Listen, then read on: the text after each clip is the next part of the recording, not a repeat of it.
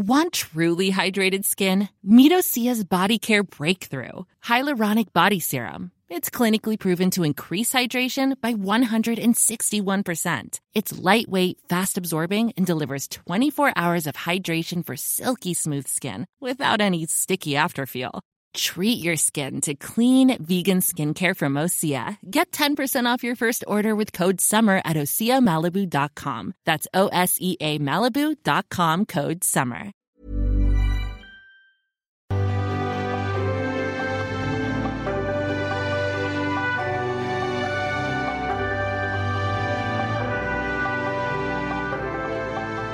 Emilio Estefan no necesita presentación. Es una de las personalidades más poderosas en el mundo del entretenimiento mundial y un audaz empresario y cumple hoy, 4 de marzo, 69 años. Es enorme músico y productor que nació en Santiago de Cuba en 1953, salió de su país en 1968 huyendo del gobierno de Fidel Castro para vivir en Miami, Florida.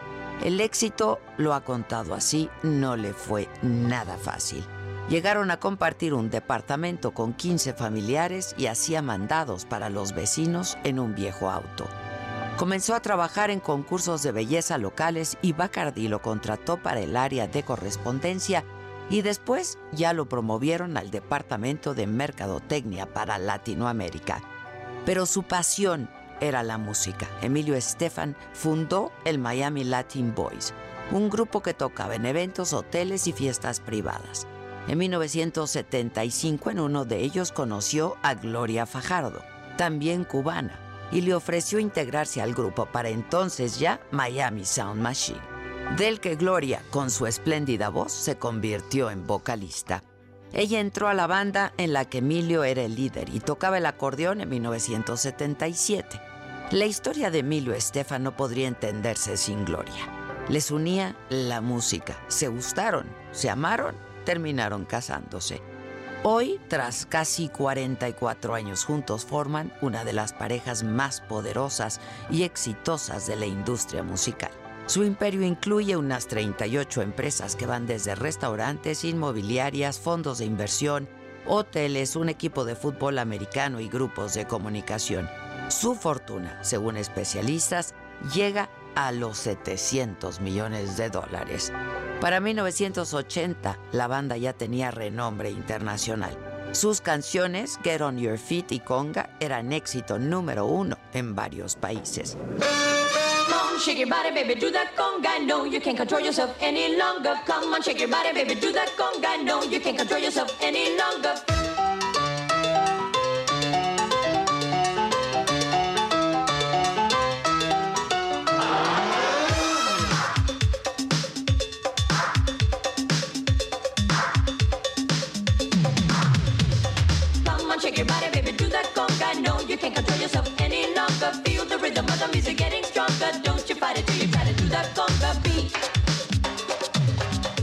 Luego de que Emilio firmara un contrato de exclusividad con la CBS, se convirtieron en una fábrica de éxitos. Él como productor de los discos de Gloria, la gran estrella latina de entonces, pero también de otras artistas. Y comenzó a arreglar álbumes para cantantes como Thalía, Shakira, Ricky Martin, Jennifer López, Mark Anthony, John Secada, Natalia Jiménez, Carlos Vives, Cristian Castro y Alejandro Fernández, entre muchos otros. A finales de los años 80, los Estefan eran dueños de una mansión en un barrio exclusivo de Miami y tenían su propio estudio de grabación. Toda su carrera ha estado basada en su propia cultura latina y han hecho un gran trabajo por unir a la comunidad hispana siempre a través de la música. Y aunque los años de mayor fama mundial fueron en los noventas cuando Gloria sacó Mi Tierra, uno de sus discos más vendidos, nunca han dejado de ser un proyecto sostenido, de estar en el mundo del entretenimiento y detrás de un gran número de éxitos. de mi tierra bella, de mi tierra santa. Oigo ese grito de los tambores y los timbales al compachar. Ese pregón que canta un hermano, de su tierra vive lejano, que recuerdo le hace llorar. Una canción que vive entonando dolor de su propio llanto y se le escucha penar. Emilio y Gloria Estefan son padre de dos hijos, Nayib de 41 y Emily Marie de 28. Tienen un nieto de 9 años, Sasha Argento, heredero del talento de sus abuelos. Ha ganado 19 premios Grammy, el premio especial de la Academia Latina de Artes y Ciencias de la Grabación por su contribución a la industria musical. El presidente Obama les entregó la Medalla Presidencial de la Libertad, que es el honor civil más alto de la nación. Tiene su estrella en el Paseo de la Fama de Hollywood, otra más en Las Vegas, y es autor de dos libros. La de Emilio Estefan es una gran historia, una historia de éxito, inspiradora, de que los sueños sí se cumplen. Sí, pero hay que trabajar mucho por ellos. Es una suma de trabajo duro, de disciplina, de esfuerzo y de dedicación. A mí me encanta hacer esta historia porque la gente piensa que todo es fácil en la vida. Nada es fácil en la vida.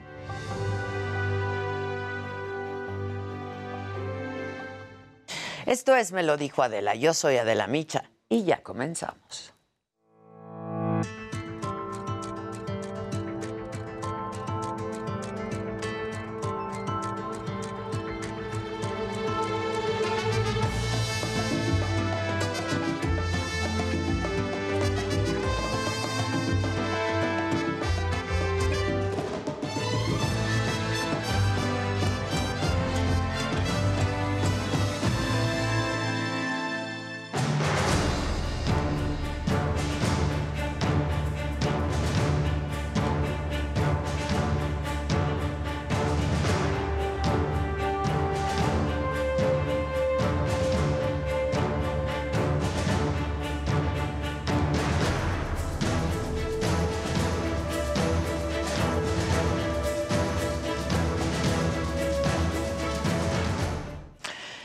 Ejército ruso tomó el control de la central nuclear más grande de Europa, ubicada en Zaporilla, Ucrania.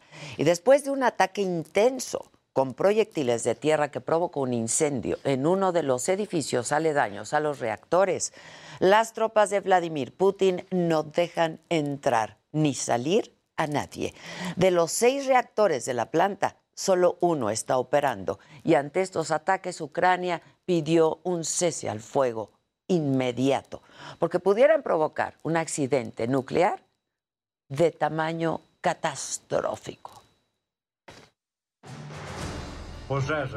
Attention, Russian military vehicles are shooting at the Zaporizhia nuclear power plant. There is a real and present danger, and this is a nuclear incident on the biggest nuclear power plant in Europe. We demand to stop firing from heavy calibers on the nuclear power plant.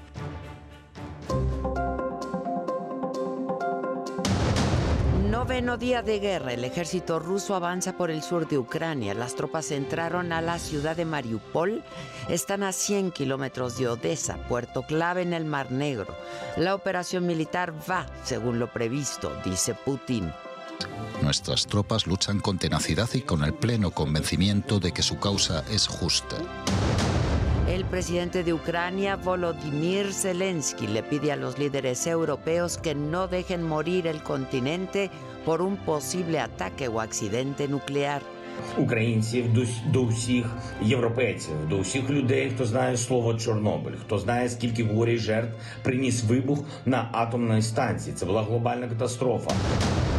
Reino Unido acusa a Putin por poner en peligro a Europa. Convoca una reunión de emergencia del Consejo de Seguridad de Naciones Unidas. Esta madrugada llegaron a nuestro país los primeros mexicanos, ucranianos y ecuatorianos desplazados por la guerra en Ucrania, todos en buen estado de salud. Detienen a uno de los presuntos asesinos del gerente del club Mamitas Beach, Federico Mazzoni, ocurrido en enero en Playa del Carmen. Y una vez estando este presente en el área de recepción, otros participantes lo llevaron hacia los baños donde fue privado de la vida El presidente de la Cámara de Diputados, Sergio Gutiérrez Luna, interpuso una controversia contra el INE. En respuesta, el consejero electoral Ciro Murayama le dice que no conoce la Constitución. Hola, ¿qué tal? Muy buenos días. Los saludo con mucho gusto, siempre con mucho gusto, pero sobre todo hoy que es viernes, viernes 4 de marzo, las noticias de pronto no son buenas porque hoy, noveno día de guerra, la amenaza de un ataque o accidente nuclear provocado por Rusia parece ser cada vez más real. Ya les decía que el ejército de Putin tomó el control de esta central nuclear, que es la más grande de Europa. Pero previo a esto, el presidente de Ucrania, Volodymyr Zelensky, pidió a los líderes europeos ya tomar acciones para que no dejen que el continente muera, literalmente muera, por un desastre nuclear. Європа зараз повинна прокинутися. Горить найбільша атомна станція Європи. Прямо зараз російські танки розстрілюють атомні блоки. Це танки обладнані тепловізорами, тобто вони знають, куди стріляють. Вони до цього готувались. Звертаюся до всіх а, українців, до, до всіх європейців, до всіх людей, хто знає слово Чорнобиль, хто знає, скільки горі жертв приніс вибух на атомній станції. Це була глобальна катастрофа. З її наслідками боролися сотні тисяч людей, евакуювали десятки тисяч людей. Росія хоче це повторити і вже повторює, але у шість разів більше. Los daños por una posible explosión de la planta nuclear de la ciudad de Zaporilla serían 10 veces más devastadores en comparación con los que hubo en 1986 con este accidente de Chernóbil.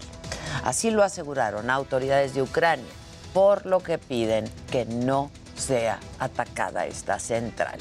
Y a pesar del bombardeo ruso contra la central nuclear, no se dañaron los reactores ni los equipos necesarios para su operación y el incendio fue controlado durante la madrugada. Además, el gobierno de Estados Unidos calificó de irresponsables e imprudentes los ataques de Rusia contra esta central nuclear. La Secretaría de Energía de Estados Unidos ha activado un equipo de respuesta para incidentes nucleares y monitorea de cerca y cada segundo lo que pasa en Ucrania.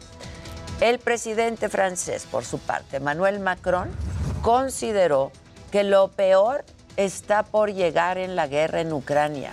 Después de una llamada telefónica con el presidente ruso Vladimir Putin, dijo que Moscú muestra una determinación muy grande a seguir con la invasión, a menos que el gobierno de Kiev se desarme y acepte ser un país neutral.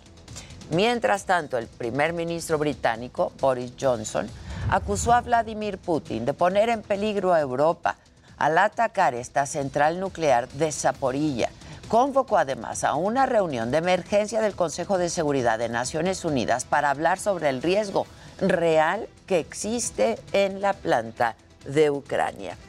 Y Vladimir Putin afirmó que la operación militar va y va según lo previsto.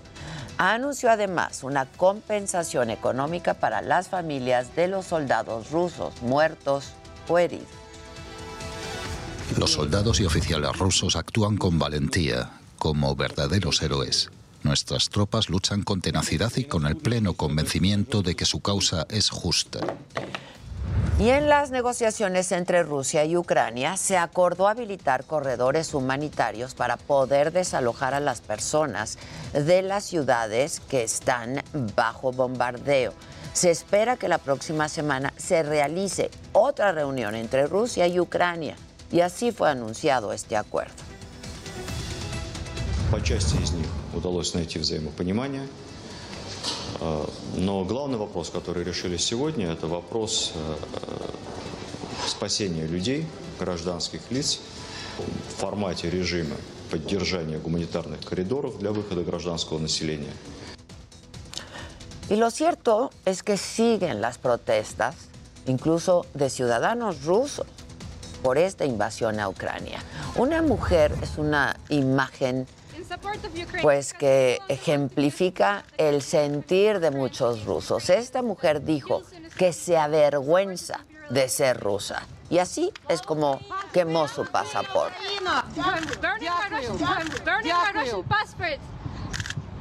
in support of Ukraine because I no longer want to be a citizen of the country that commits war crimes against Ukrainians and that kills innocent people to support its imperialistic ambitions.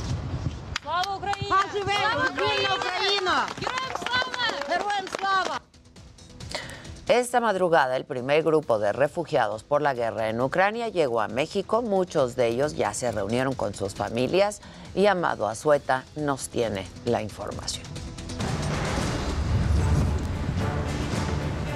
Pues me encuentro aquí, ah, pues a la espera de que llegue mi hijo, que se fue desde enero.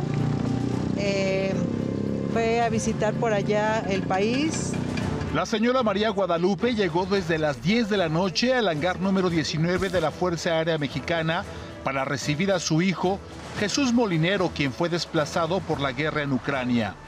¿Cómo fue? Sentimos, sentimos horrible, horrible porque la distancia, porque no sabíamos nada, porque la comunicación no era segura, porque ellos eh, desde que llegaron, pues sí, el, el- el país les dijo que no se podían mover. Yo esta lágrima es porque ya lo siento aquí.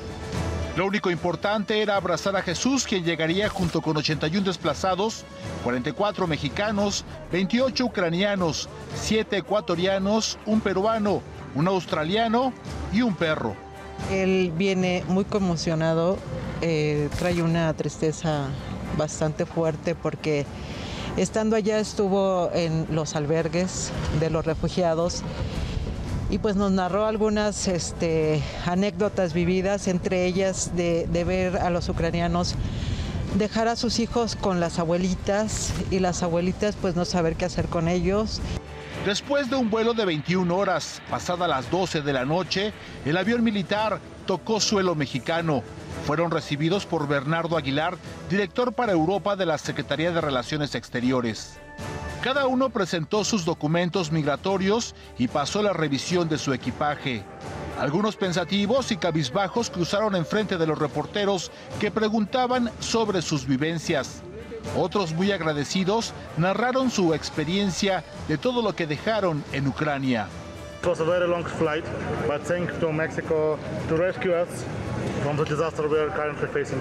Oh, I have a family, I have friends, I have a lot of things, I have very important stuff to do, but it's unsafe for the kids, so I, I decided to at least take it out.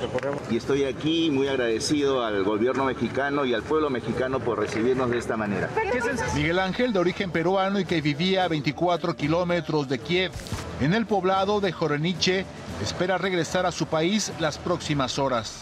De pronto el 24 de febrero escuchábamos las, la- las explosiones, las bombas, eh, los, los aviones surcando el cielo y pues eso lógicamente a cualquiera aterra, ¿no? Pues Vladimir Putin en algún momento va a tener que ser juzgado por, por tribunales internacionales.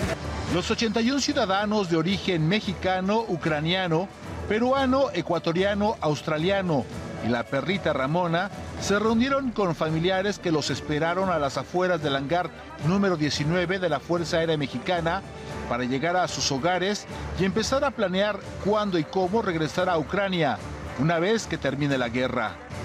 Para me lo dijo Adela, Amado Azueta, Heraldo Televisión. Y la Comisión Federal de Electricidad ha adelantado que por la guerra en Ucrania podría subir el precio del gas. Si en Europa tienen escasez del gas ruso, eh, Estados Unidos como tal es un país que los puede suministrar por medio de, por medio de buques con gas natural licuado. Esto incrementaría las exportaciones de Estados Unidos a Europa y puede tener impactos en los precios del gas.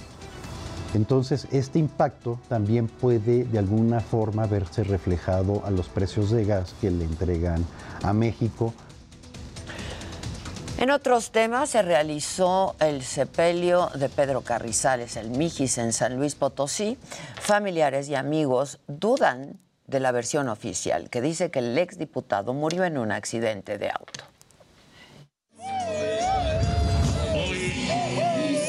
Hoy es un día triste para San Luis Potosí. La resistencia aquí termina. Con esa despedida, para ti, gran amigo, el Mikis.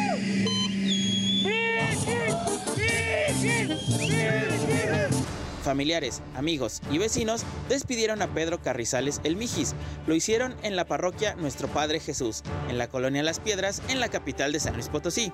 Terminada la ceremonia religiosa, el féretro fue sacado en hombros por sus amigos y caminaron hasta la puerta de una construcción semidestruida y grafiteada donde el diputado local vivió sus primeros años con sus padres y hermanos. Da la mano, pues sabe lo que es el barrio. Él no quiere guerra, busca paz con los contrarios. Unos amigos los mataron, otros encerrados. Unos droga se perdieron. Y aquí tienes el bien superado. La prueba de que se puede metiéndole los juegos. Muchos rateros con corbata no saben las necesidades ni lo que es la vida baja. Entre cervezas, tonayan y música, además de tristeza y llanto, hubo rabia porque no creen en la versión oficial de que murió en un accidente carretero. Se va a investigar. A ver qué pasó. ¿A usted le convence que haya sido un accidente? Como que no. ¿Por qué no lo convence eso? Pues porque pues él iba en su troca. Y Y primero él, él ya tenía unos, pues ya un mes desaparecido. Y la, la troca apareció sin san ni salva hace como unos ocho días. El cortejo partió rumbo al Panteón Arboledas del Consuelo. Dicen de mí que por mi forma de vestir y tatuajes soy delincuente. Ellos que saben de mí. Grito de Ya en el cementerio fue sepultado Pedro Carrizales el Mijis.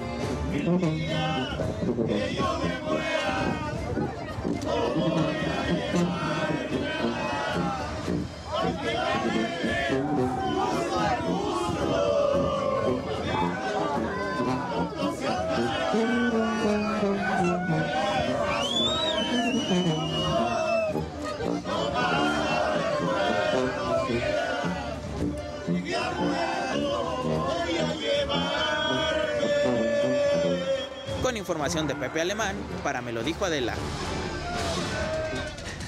Y en Quintana Roo detuvieron a uno de los presuntos asesinos del gerente del club Mamitas Beach. Aquí les informé de eso, de Federico Mazzoni. Se trata de Wilber N., quien habría participado en este homicidio ocurrido el 25 de enero en la zona turística de Playa del Carmen. Y esto dijo al respecto el fiscal del estado, Oscar Montes de Oca.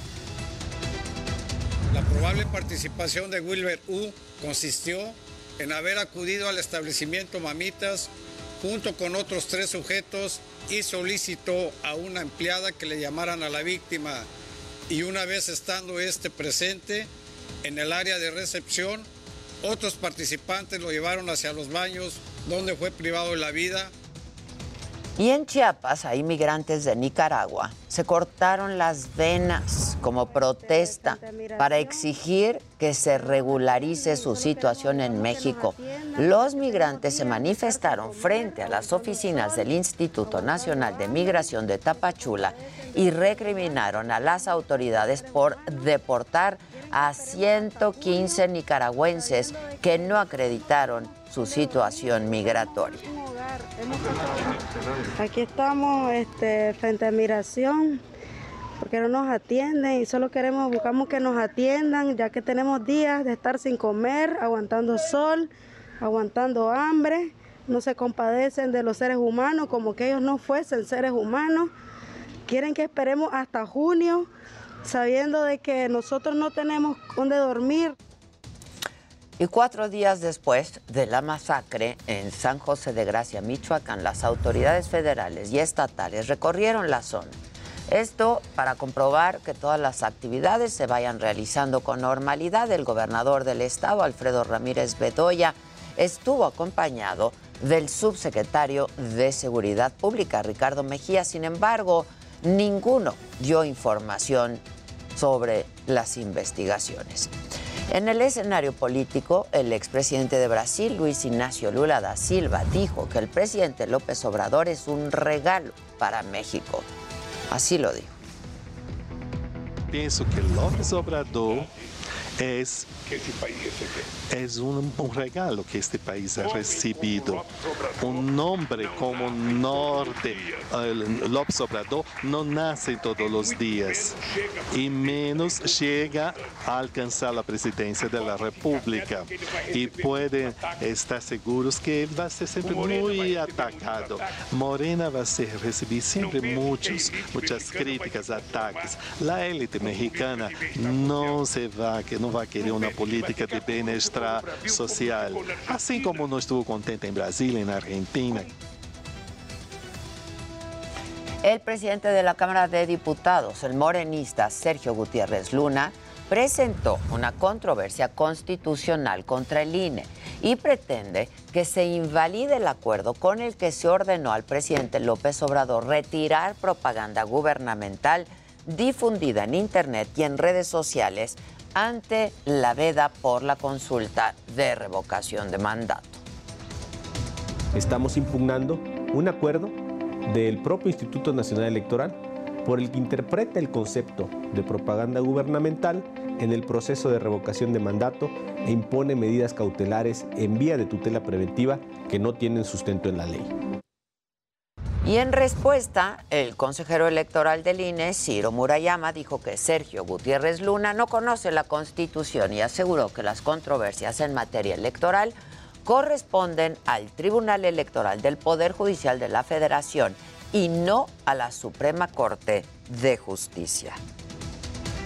Y hablando de la Corte, el Pleno declaró inconstitucional el requisito de contar con 18 años para solicitar la emisión de una nueva acta de nacimiento que sea acorde a la identidad de género. El eh, ministro presidente de la Corte, Arturo Saldívar, lamentó las dificultades que sufren las personas trans. Por un lado, al ser personas trans, forman parte de una minoría históricamente invisibilizada, estigmatizada y víctima de discriminación estructural, debido a que sus expresiones, identidades y cuerpos no se ajustan al orden social imperante, son marginadas por el Estado y la comunidad y con frecuencia son objeto de rechazo y violencia de distintas intensidades. Bueno, esto ya lo estábamos comentando aquí el día de ayer y es que resulta que durante el sismo se le prohibió a los reporteros que estaban en la mañanera que salieran del Salón Tesorería de Palacio Nacional cuando sonó la alerta sísmica. Aquí lo comentamos, sale el presidente y se les pide a los reporteros que se queden sentados. Una vez que había pasado todo, digo, afortunadamente, pues no pasó a mayores, ¿no? Este, pero si este es el protocolo, pues, híjoles. Y esto es lo que argumentó el jefe de protección civil de la presidencia, Marco Antonio Mosqueda, para pedirle a los periodistas que se quedaran sentados por más de tres minutos, ya que había pasado todo y que afortunadamente no pasó nada, es cuando se les deja salir. Escuchen cómo lo explica este hombre. Ustedes son periodistas, andan detrás de la noticia, entonces van a salir los protocolos no se, no se, realizan conforme la, al, oficio, oficio de las personas. Nosotros manejamos ese protocolo de 60 segundos o 40 segundos, dependiendo. Pero 60 o 40, estuvimos dos minutos. Por eso, es un minuto de la alerta sísmica, son 60 segundos. Otro minuto para que esté temblando y ya dejó de temblar y evacuamos. Es que perdónenme. Es que perdónenme. Otro minuto. Pues entonces sí ya evacuamos, ¿no? O sea, ¿qué es esto? Y aquí tiembla. Y tiembla fuerte. Y sí, los reporteros, pues vamos por la nota. Pero eso no quiere decir que no sepamos seguir instrucciones, ¿no? Pues los dejaron ahí sentados y ese es el protocolo. Espero que cambie el protocolo a partir de lo ocurrido ayer. En los datos de la pandemia, la Secretaría de Salud reportó 10.558 nuevos contagios, 461 muertes. Esto suma un total de 319.296 fallecimientos. Insisto, ¿eh? Esto de acuerdo a cifras oficiales, en las que hay sin duda un subregistro. Los contagios bajaron en el comparativo semanal un 42.2% con respecto a los registrados el jueves de la semana pasada, pero las muertes aumentaron y aumentaron en un 27.3% igual respecto a las registradas el jueves de la semana pasada. En los datos reportados de la vacunación, ayer eh, se aplicaron 299.562 dosis, 85.2 millones de personas, es decir, el 86.7% de los mayores de 14 años en el país han recibido por lo menos una dosis. Y eh, bueno, pues hay ahí más de 35 millones de vacunas. Cambiando de tema, mejores temas. GastroLab continúa siendo el portal gastronómico número uno en México, con más de 13 millones de usuarios al mes. Esto según el reporte de Comscore y Google Analytics de febrero del 2022. Muchas felicidades y por supuesto que los invito a que visiten gastrolabweb.com. Es pasión por la cocina.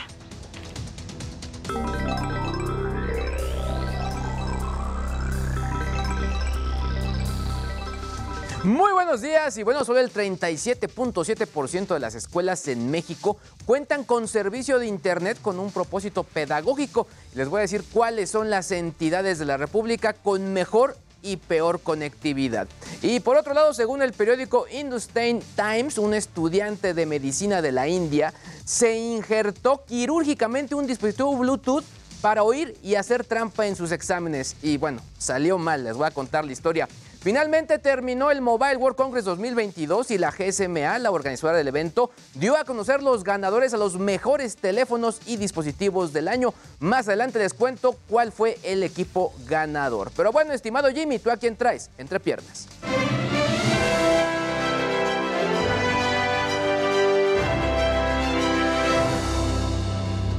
Muy buenos días, gente querida. El día de hoy estaremos hablando de que hace unos momentos en la mañanera el presidente Andrés Manuel López Obrador habló sobre la deuda de Belinda con el SAT, señaló que no se irán sobre ella y bueno, tenemos que recordar que la cantante tiene una deuda de 7.2 millones de pesos y aquí les mostraré qué fue lo que dijo el presidente. Y bueno, hoy por la mañana 150 estaciones de 25 países europeos se unieron para enviar un mensaje de apoyo a Ucrania y es que a las 8.45 de la mañana, tiempo central de Europa, reprodujeron Give Peace a La icónica canción de John Lennon y Yoko Ono que escribieron en 1969. Y bueno, el rapero puertorriqueño residente se sigue dando con todo con J Balvin y es que ayer publicó una sesión con el argentino Rap en donde le dedica unas rimas y continúa criticándolo. El video está en el primer puesto de tendencias de YouTube con casi 16 millones de reproducciones y bueno, aquí lo estaremos escuchando. Mi querida Ade, buenos días, regreso contigo. Muchas gracias. Vamos a hacer una pausa y regresamos rapidísimo con más de espectáculos, tecnología y por supuesto lo macabrón aquí esta mañana en Me lo dijo Adela y mucho, mucho más. Seguimos transmitiendo incluso en cortes comerciales en nuestra plataforma de la saga por YouTube. Aquí andamos.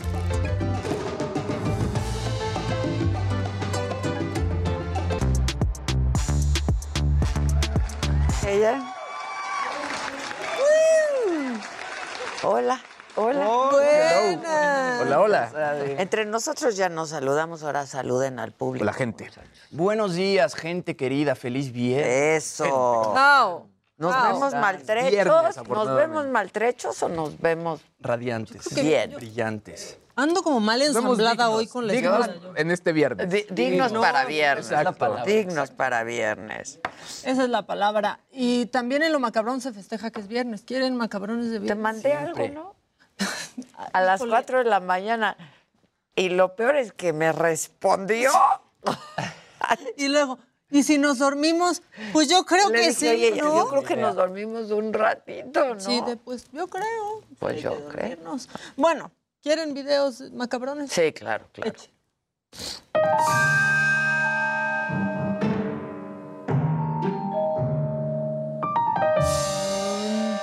Bueno, ya es viernes y el cuerpo lo sabe porque ya anda pachanguero o porque le duele todo. Yo no sé en cuál se encuentren ustedes. Yo estoy en el que Es una duele mezcla, todo. ¿no? Es Sí, una mezcla. Es una mezcla, pero aquí festejamos siempre el viernes así. Hoy es viernes y mi cuerpo lo sabe. Hoy es viernes y mi cuerpo lo sabe. como la verguita. Hoy es viernes y mi cuerpo lo sabe. Hoy es viernes y mi cuerpo lo sabe. Oye, viernes. O tengo otra opción de viernes. A ver, esa está muy. Eh, pero esta la vas a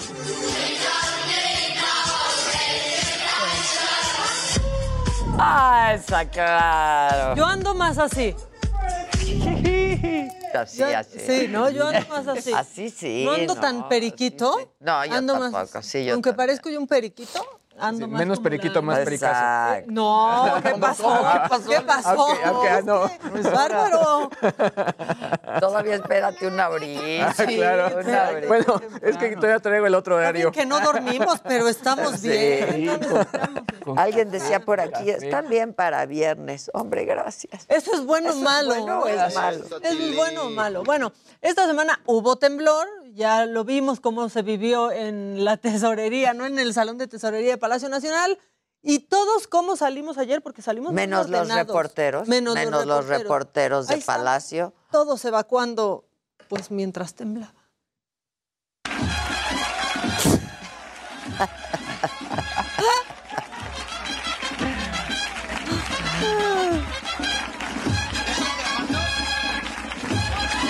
¡Ay, qué bonito! estarlo viendo. Están padrísimos. Ve qué desfile ese. Todos parejitos. Qué qué, coordinación. la verdad. No más, van idénticos. Sí, qué sí, buen, qué buen entrenamiento, ¿eh? Pero Buen tan buenos para evacuar, especi- en todo el país, pero especialmente los chilangos, que así Pues parecían. sí, claro, ya le aprendimos. Ya le sabemos. Bueno, y es que En Palacio Nacional no. No, ahí, ahí, ahí. No. Pero ve que sí, vacunábamos bien, que no, que hay que Es esperar. que estuvo macabroncísimo. Vuelvan a poner esto, ¿no? Del hombre en palacio, por Su favor. explicación. Su explicación, eso es lo más macabrón de todo lo que recientemente he visto, ¿eh? ¿La tenemos? Es que no es posible. No. Está en el No, deshonor. no, no. Este personaje. Es que hoy hay honor y deshonor, claro, claro. Sí está en el deshonor. Y siempre hay mucho deshonor. Siempre, lamentablemente hay Ay, poco. madre. Alguien decía por aquí, pobre país, qué pena de país. Viene. Pena me da. Ah. El inserto, nada más. Señorita, ¿me da permiso? ¿Ya estás grabando? ¿Ya estás grabando? Ustedes son periodistas, andan detrás de la noticia, entonces van Pero a los salir protocolos corriendo. no se, no se realizan conforme la, al oficio, al Nosotros- oficio de las personas. Pero. Nosotros manejamos ese protocolo de 60 segundos o 40 segundos, dependiendo. Pero 60 cuándo o suene. 40 estuvimos dos minutos. Por eso, es un minuto de la alerta sísmica, son 60 segundos. Otro minuto para que esté temblando y ya dejó de temblar y evacuamos. ¡Ay, ya para qué vas a evacuar! Ya que Otro minuto para que esté temblando y deje de temblar y entonces ya evacuamos. Por eso.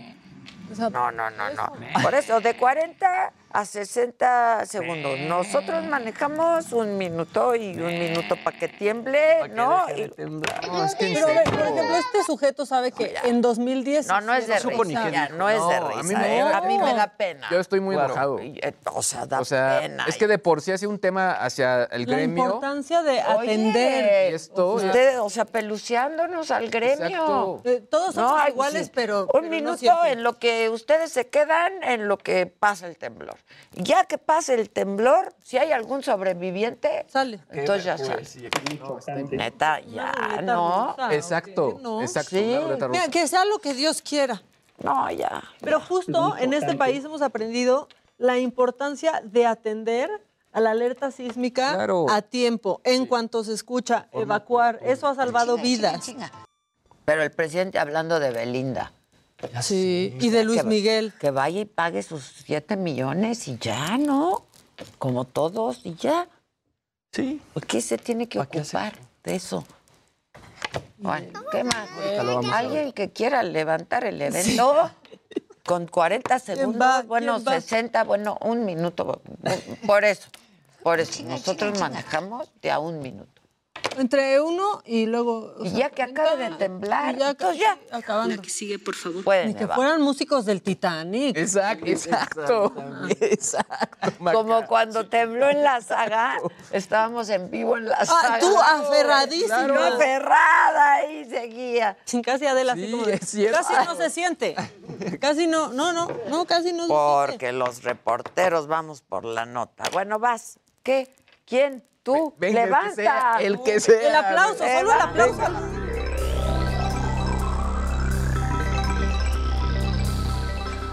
Gente bonita, buenos días. ¡Bravo! ¡Que se oiga, banda!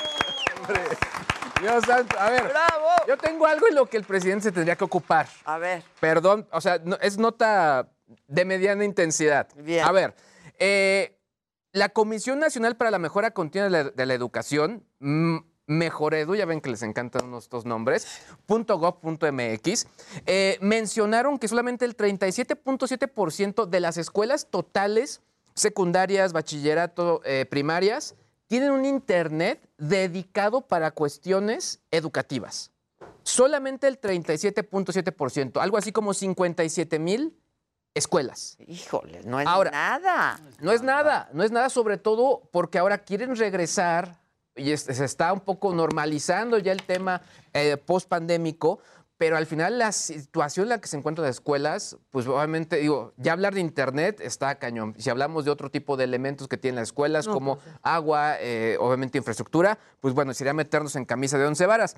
Pero a ver, chequen este cuadro. Estos son los estados con mejor conectividad dentro de, de la parte escolar.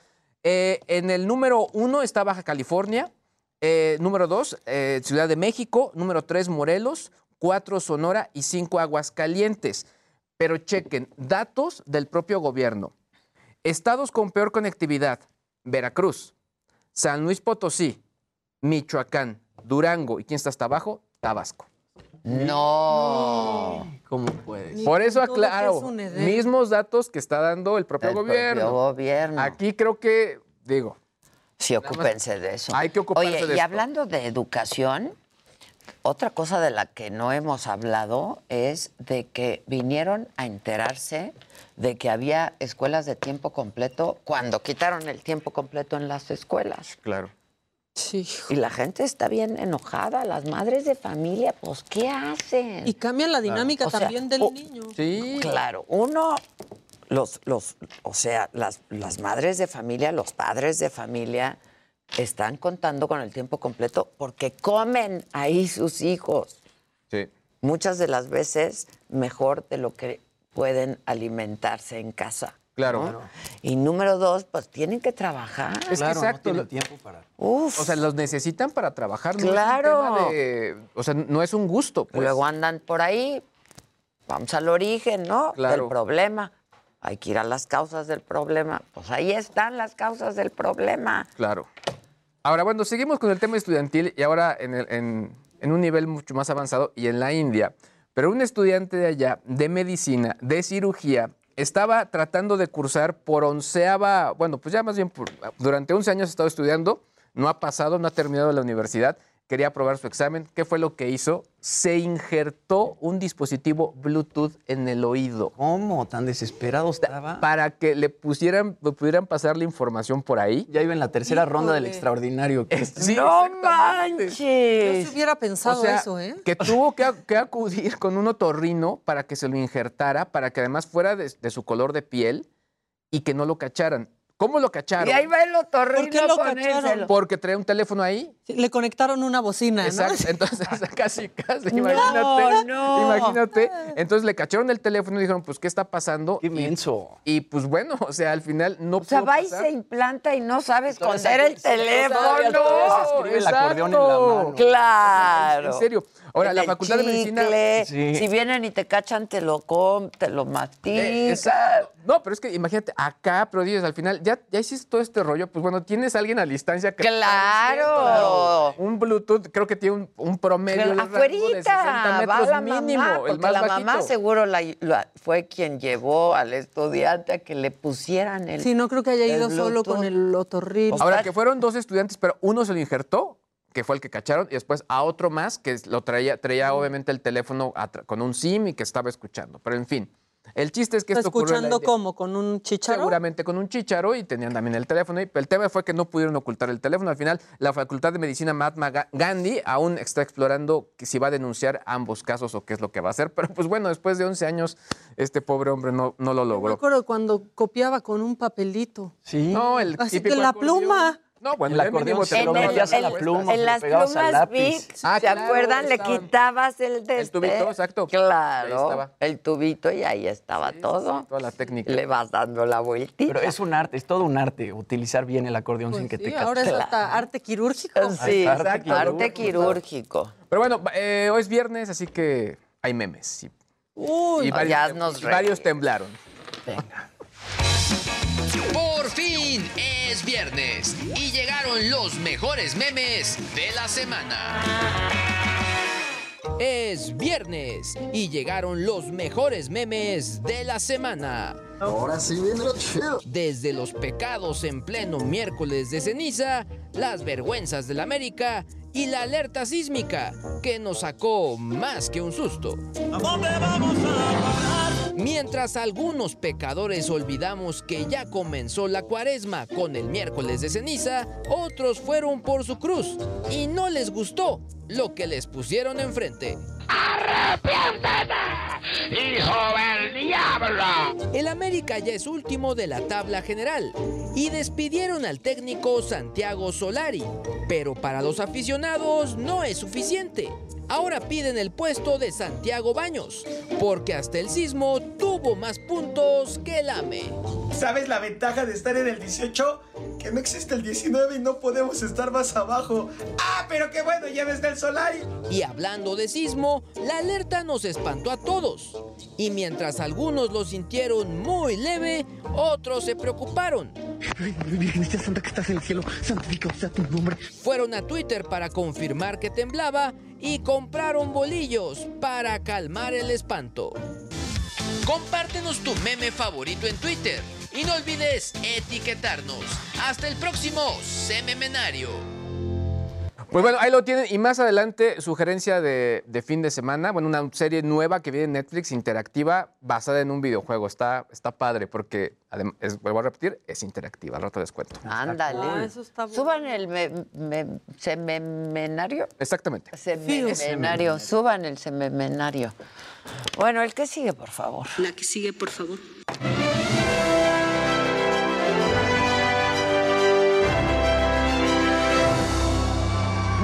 Días, gente querida. Feliz viernes. Buenos días, Luisito. Buenos días, Maquita. Mi niño de bonita. bonito, mi días, niño bonito. Estás un poco hinchadito así Sí. de los ojitos, fíjate. Te voy a- Fíjate. te voy a dar un Es bebecito. Es el alcohol. Hay que darle un diurético. Exacto. Ahorita o toma mucha agua, manito. Y el café, que es buen también diurético buen también. diurético, eh. Sí, dale, da- dale. Traguito. Eh. Ahí está. Oigan, bueno, a ver, ayer en la mañanera Andrés Manuel López Obrador dice, ¿no? Que va a dar a conocer una nueva lista de, de deudores, perdón, al SAT. Hoy en la mañanera, pues habló sobre la bronca de Belinda con el SAT. Pero lo que a mí más me sorprendió de todo esto es que el presidente habla de Belinda, pero dice, ayer o hace dos días salió la nota de una cantante que tiene problemas con el SAT, pero no se acordaba del nombre de Belinda y parece, o sea, se queda pensando y trata de acordarse del nombre de Belinda hasta que alguien más ahí como que le sopla y ya dice Belinda. Era con Belinda, es que, híjole. Vamos a ver qué fue lo que dijo el presidente. Digo esto porque hace como dos días salió también lo de una eh, cantante eh, Belinda y ella tiene un juicio en el SAT y lo está defendiendo, pero no vamos a irnos sobre Belinda, o sea, tú estás planteando lo de un gobernador, por ejemplo. Sí, sí. haz la solicitud a transparencia. Bueno, ahí López Obrador hablando sobre Belinda. Yo no sé cómo no se acordó del AMLOFest de 2018. ¿no? Claro, ahí estuvo. ¿Cómo tuvo Sí, que ahí estuvo Belinda. Que estuvo Claro. con usted en el escenario, presidente. Le hubieran Exacto. dicho algo para es- recordarle. es el COVID. Se trabó. Sí, es ah, el hoy COVID, dijo puede ser. que esta variante sí, Sí, tiene... Sí, efectos, que ya lo vimos. Y sí es Y cierto. sí, ¿eh? Y sí, ¿eh? Bueno, pues en mayo del año pasado es justamente que se da a conocer que Belinda tiene una deuda con el SAT por 7.2 millones de pesos. El SAT estableció que Fabiola García López, que es representante de Belinda, debía presentarse en las oficinas del SAT los primeros días de enero. No se sabe si ya se presentó a las oficinas, pero bueno, todo parece indicar que sí. Tiene que ir ella porque si no- porque puede ir su Sí, justamente establecieron que podía ir la representante. su representante. Y seguramente sí fue, porque si no ya hubieran empezado un juicio en contra de Belinda. Ya está, ya. Así la cosa con Belinda. Y bueno, eh, en estos momentos y desde temprano en la mañana se hizo tendencia el nombre de John Lennon. Esto porque la cadena de radio alemana Radio 1, bueno, lanzó una iniciativa para que su canción Give Peace a Chance sonara al mismo tiempo en 25 países Ah, europeos wow. como un mensaje de esperanza para Ucrania. Vamos a escuchar un poco. Digo, las imágenes Híjole, y son con esas imágenes... Sí.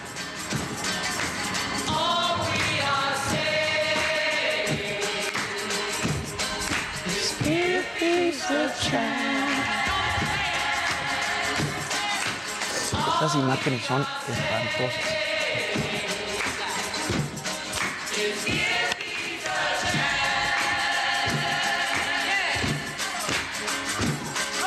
Fu- Fueron 150 cadenas de radio de 25 países que pusieron esta rola a las 8.45 de la mañana, tiempo central de Europa. Y bueno, nada más recordar que esta rola la compone John Lennon con Yoko Ono durante la luna de miel en la que celebraron su llamada protesta en la cama contra la guerra de Vietnam. La graban el primero de junio de 1969 junto al poeta Allen Ginsberg y la actriz británica Petula Clark. Eh, pues es un buen gesto. Está padrísimo. Es un buen gesto, es Vein- emotivo y las imágenes de 25 países. 25 países, 150 cadenas de radio en 25 países. Está A las padrísimo. 8.45 de la mañana, todas al unísono, Wow, qué mandando ese me mensaje a gusta. A Ucrania. mí me encantan esas cosas, que luego A sale me la encanta. gente con, ¡Ey, eso ¿Y de que qué sirve de mucho! Ay, y es al un momento de espíritu, paz, al sí, de, espíritu, No, y es de que lo esperanza. impresionante es que estas imágenes que estamos viendo en Ucrania, pues quizá en algún punto pensamos que ya no las volveríamos a ver. Sí. Y es, es realmente muy Es cruel, eso. muy doloroso volverlas a Claro, encontrar con este regresar en la historia años. Exacto. Terrible. Bueno, tenemos que hacer una pausa. Entonces, Hagamos J una pausa. Balvin se Regresamos queda con J. Balvin y Residente. Pero, este, Está bueno. quiero compartir con ustedes esta foto que me acaban de mandar. ¡Ay, bravo! No ha dormido mi pobre Casarín. Sí, se ve fresco, fresco, fresco. Peor que yo. Dani. Mi Dani. Me parece muchísimo a la coneja ese bebé. A ver, pónganla. Pongan a los bebés. Ay, qué Eh, lindura, qué me parece- Está bien bonito. Bien bonito. Afortunadamente. Eso tiene que decir siempre un amigo. No hay se sentimiento más bonito, coincidirás conmigo, que ponerte al bebé aquí, la verdad. Es una maravilla. Felicidades, Dani. Felicidades, mi Dani. Y en la foto que nos mandó al grupo cuando acababa de nacer el bebé, Sí. se veía Daniel traía una cara Sí. y unos ojitos. Ojos rojos, rojos, rojos de que Esa, de hecho, es la última vez que Daniel López Casarín durmió. Exacto, exacto. Y va a dormir en mucho Está padrísima la foto y la criatura y todo. Felicidades, mi Dani. Hacemos una pausa y eh, pues regresamos con más de este conflicto que se está viviendo entre Rusia y Ucrania y mucho más esta mañana de viernes. A quien me lo dijo, Adela, no se vayan.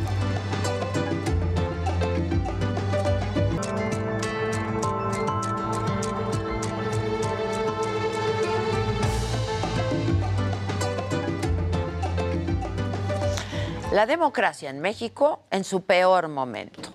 De acuerdo con la onceava edición del Índice de Desarrollo Democrático de México, la pandemia de COVID-19 dejó al descubierto todas las deficiencias históricas de las instituciones y esta enorme brecha de desigualdad ya insostenible y profundizó la división y la polarización en la sociedad.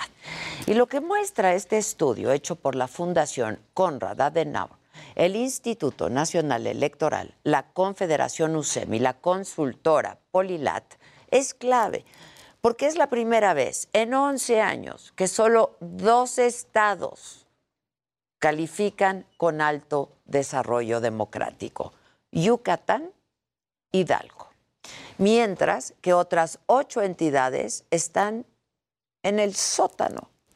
Y me refiero a Guanajuato, a Oaxaca, a Michoacán, Baja California, Tabasco, Chiapas, Puebla y Guerrero. Este último, Guerrero, tuvo un puntaje de cero en la escala del 1 al 10. Y esto dijo al respecto Jorge Arias, el director general de la consultora Polilat y del Índice de Desarrollo Democrático de toda América Latina.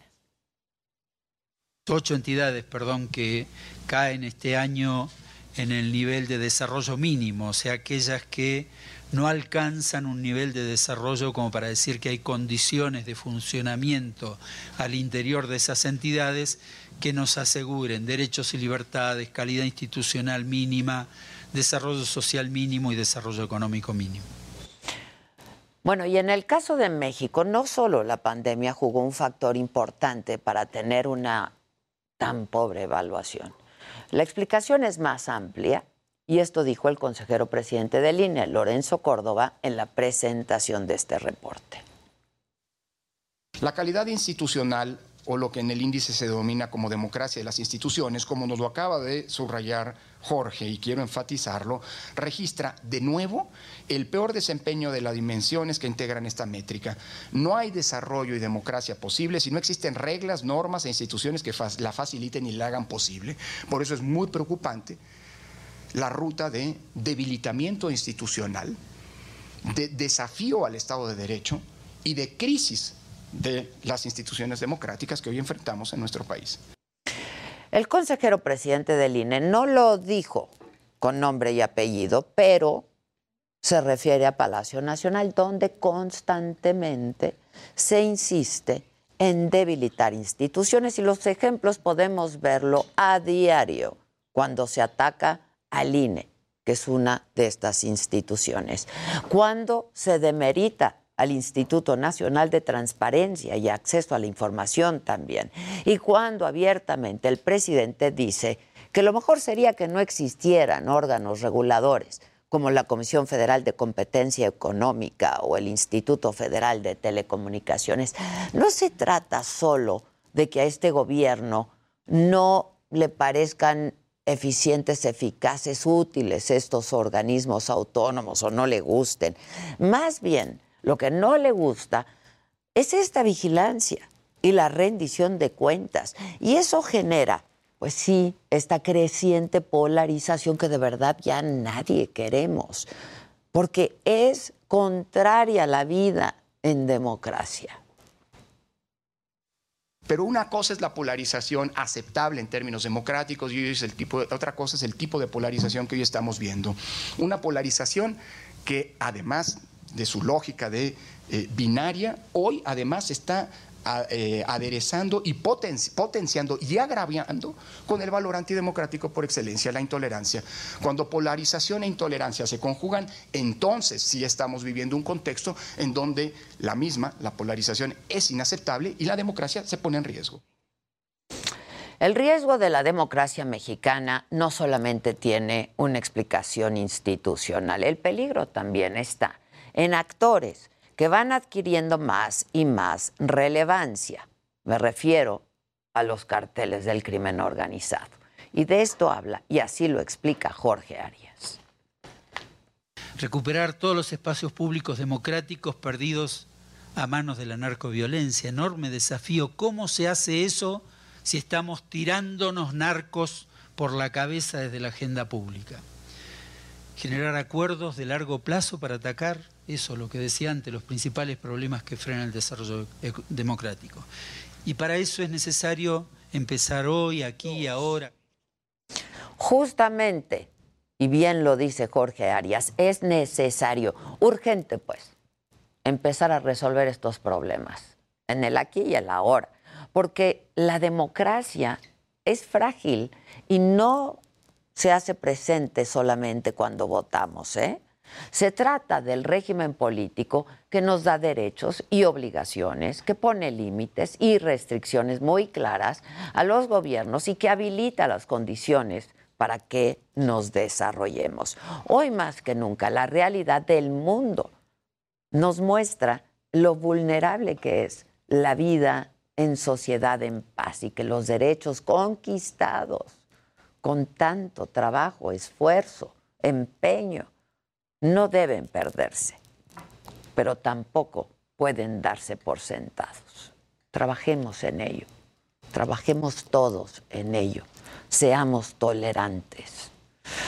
Yo soy Adela Micha y seguimos con más a través del Heraldo Televisión y de nuestras plataformas digitales. Noveno día de guerra, el ejército ruso avanza por el sur de Ucrania. Las tropas entraron a la ciudad de Mariupol. Están a 100 kilómetros de Odessa, puerto clave en el Mar Negro. La operación militar va según lo previsto, dice Putin. Nuestras tropas luchan con tenacidad y con el pleno convencimiento de que su causa es justa. El presidente de Ucrania, Volodymyr Zelensky, le pide a los líderes europeos que no dejen morir el continente por un posible ataque o accidente nuclear. Українців до, до всіх європейців, до всіх людей, хто знає слово Чорнобиль, хто знає, скільки горя й жертв приніс вибух на атомній станції. Це була глобальна катастрофа. Reino Unido acusa a Putin por poner en peligro a Europa. Convoca una reunión de emergencia del Consejo de Seguridad de Naciones Unidas.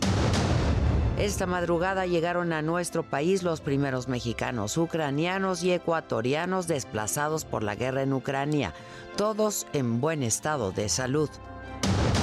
Detienen a uno de los presuntos asesinos del gerente del club Mamita Speech, Federico Mazzoni, ocurrido en enero en Playa del Carmen. Y una vez estando este presente en el área de recepción, otros participantes lo llevaron hacia los baños donde fue privado de la vida el presidente de la Cámara de Diputados, Sergio Gutiérrez Luna, interpuso una controversia contra el INE. En respuesta, el consejero electoral Ciro Murayama le dice que no conoce la Constitución. En la madrugada aterrizó en nuestro país el avión de la Fuerza Aérea Mexicana con personas de cinco nacionalidades que fueron rescatadas de los bombardeos rusos en Ucrania. Se trata de 81 pasajeros. 44 de ellos mexicanos, 28 ucranianos, 7 ecuatorianos, uno del Perú, otro más de Australia. Y en la mañanera, el canciller Ebrard aseguró que si se requiere otro vuelo en un futuro, se va a enviar. Y reconoció además el trabajo del embajador en Ucrania, Olga García Guillén. Quiero aquí reconocer el trabajo de nuestra embajadora en Ucrania, porque eh, el segundo autobús, particularmente ella a bordo, tuvieron incluso que intentar y, llegar a diferentes tipos de caminos, no necesariamente los principales, porque ya estaban los bombardeos siendo cada vez más, más intensos. El canciller también aprovechó su intervención para fijar una postura en nombre de México sobre la guerra en Ucrania. Condenó la invasión rusa rechazó la imposición de sanciones unilaterales, también se manifestó a favor del respeto a las naciones y protocolos de Naciones Unidas. Subrayó incluso que lo que le importa al gobierno mexicano en este momento es esto. ¿Qué es la principal preocupación que México tiene ahorita? ¿O qué es lo que estamos promoviendo?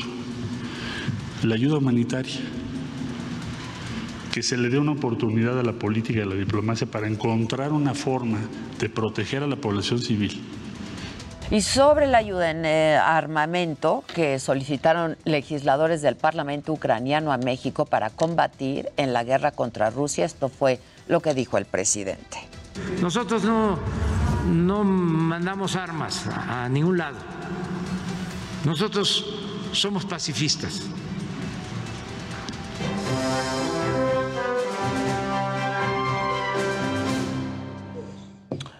Bueno, sobre este tema, para que pues nos expliquen qué puede llegar a pasar, porque ahora en la boca de todos está la posibilidad de una guerra nuclear.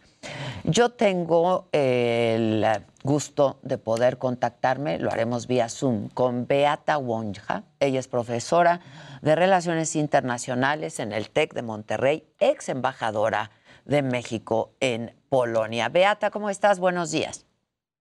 Buenos días, Adela, un gusto saludarte. Igualmente, espero haber pronunciado bien tu apellido. Boina, Boina, pero muy cerca. Boina. Estuviste muy cerca. Boina, como Boitila quizá, ¿no? Así es, como, efectivamente. como Boitila. Este, a ver, eh, explícanos un poco, Beata, porque estamos viendo esta situación crítica, ¿no? Y hacíamos eh, un relato de ella, esta central nuclear eh, de Zaporilla. ¿Esto abre la posibilidad de una escalada nuclear? Mira, desde, desde este domingo estamos viendo que la dimensión nuclear ha sido introducida en esa guerra rusa contra Ucrania precisamente por, por el presidente Putin. El domingo mismo él anunció que pone en alerta alta las fuerzas eh, nucleares rusas de disuasión. O sea, cambiando, se puede decir, de una neutralidad en este sentido a subir de nivel este, la preparación de las fuerzas nucleares rusas en caso pues, mm, de una amenaza a la situación interna, una amenaza a Rusia. Y eso sí ha, encendido alarmas básicamente en todos los países del occidente, pero yo creo que también ha encendido alarmas en China como una potencia nuclear, porque la perspectiva de que este conflicto, que hoy en día es un conflicto convencional, pudiera convertirse en un conflicto nuclear, pues eh, se ha eh, aumentado. Eh, no necesariamente significa que vamos a tener una guerra nuclear, obviamente, porque son palabras mayores y el secretario general de las Naciones Unidas en la Asamblea General recientemente ha, mencionado que incluso pensar que podríamos eh, hablar hoy en día de conflicto nuclear es ya demasiado, ¿no? Es ya mucho. Entonces hay que, hay que en ese sentido pues calmar los ánimos y estar muy cauteloso para no, no, no aumentar innecesariamente este, las tensiones que ya eh, existen en el terreno en Ucrania. Ahora bien, a ese aspecto, pues efectivamente hay que sumar ese, ese eh, incendio que, que hemos observado ayer por la noche después del bombardeo de los rusos en la central nuclear en Zaporozhia, que es un ataque básicamente de los rusos o fue generado por el ataque de los rusos, ataque militar a una central nuclear. Y eso sí, efectivamente tampoco se ha visto en otros contextos, en otros países, otras situaciones. Hay muchos países que tienen centrales nucleares, incluso hay países que han sufrido, eh, pues se puede decir, eh, en contextos de conflictos, eh, pues ciertos riesgos, pero nunca eh, un país, un ejército ha atacado una central nuclear. Está controlada la situación hoy en día en esa central nuclear. Los rusos ya han, eh, digamos, también entrado a la central nuclear, nuclear y están ahí, digamos, eh, la central se encuentra bajo los órdenes de los rusos. Ah, Es importante aquí eh, destacar que esta central nuclear, nuclear provee el 20% de la energía para Ucrania. Entonces, es una instalación estratégica que puede tener impacto, obviamente, para la continuidad eh, de la energía eléctrica en una parte, al menos, de, de Ucrania. Pero todos esos señales que estamos viendo desde el domingo, efectivamente, nos están planteando esa cuestión.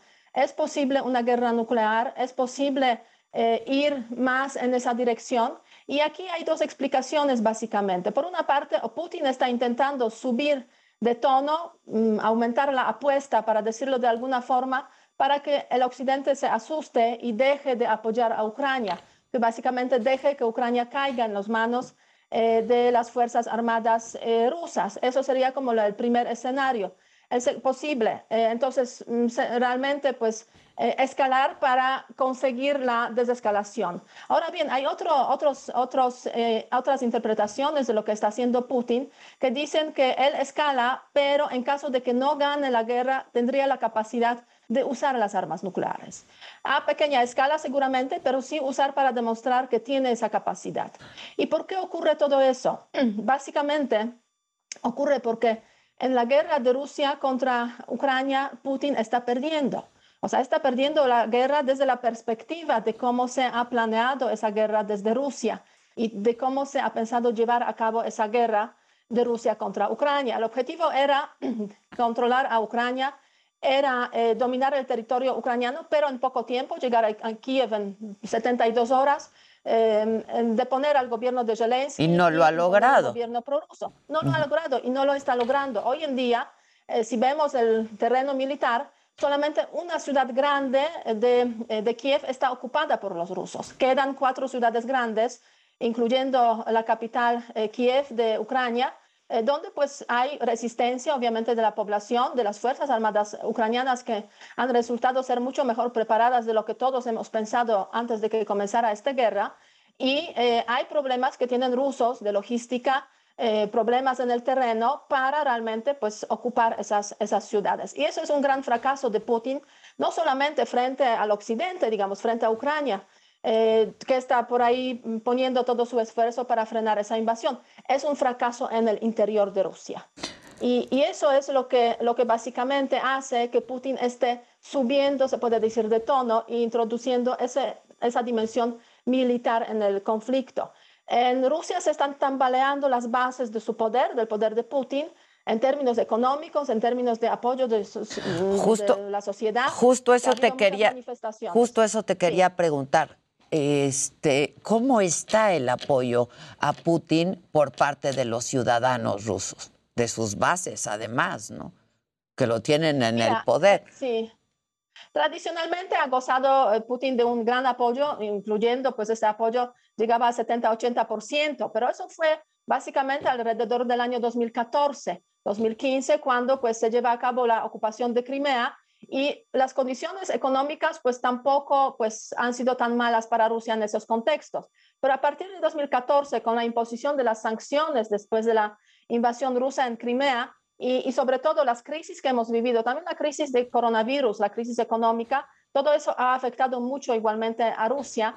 Y, y hoy en día, pues podríamos decir, el apoyo pues ronda quizás 50%. También hay que tener en consideración que en esos países autoritarios, pues las encuestas de opinión, pues no necesariamente Son un reflejo. la realidad eh, del que está viviendo la gente y, y las opiniones reales de la gente. Por ahí algunos análisis indican que realmente como 15-20% de los ciudadanos rusos sí están con Putin. Los demás, a los demás les da igual, siempre y cuando pues las cosas no vayan mal, ¿no? En términos económicos, digamos, de, de las capacidades de, eh, el, poder adquisitivo de los ciudadanos, etcétera. Entonces, sí hay un terreno, yo diría, muy, muy problemático para Putin de apoyo social que está bajando, manifestaciones en muchas ciudades de Rusia, y eso le está llevando a Putin a un tema, yo diría, eh, muy grave, que es reforzar aún más la censura y el control de la sociedad usando las medidas pues de, eh, de fuerza, ¿no? Básicamente, o sea, más de 6.000 ciudadanos rusos arrestados ya por participar en las En las manifestaciones contra la guerra.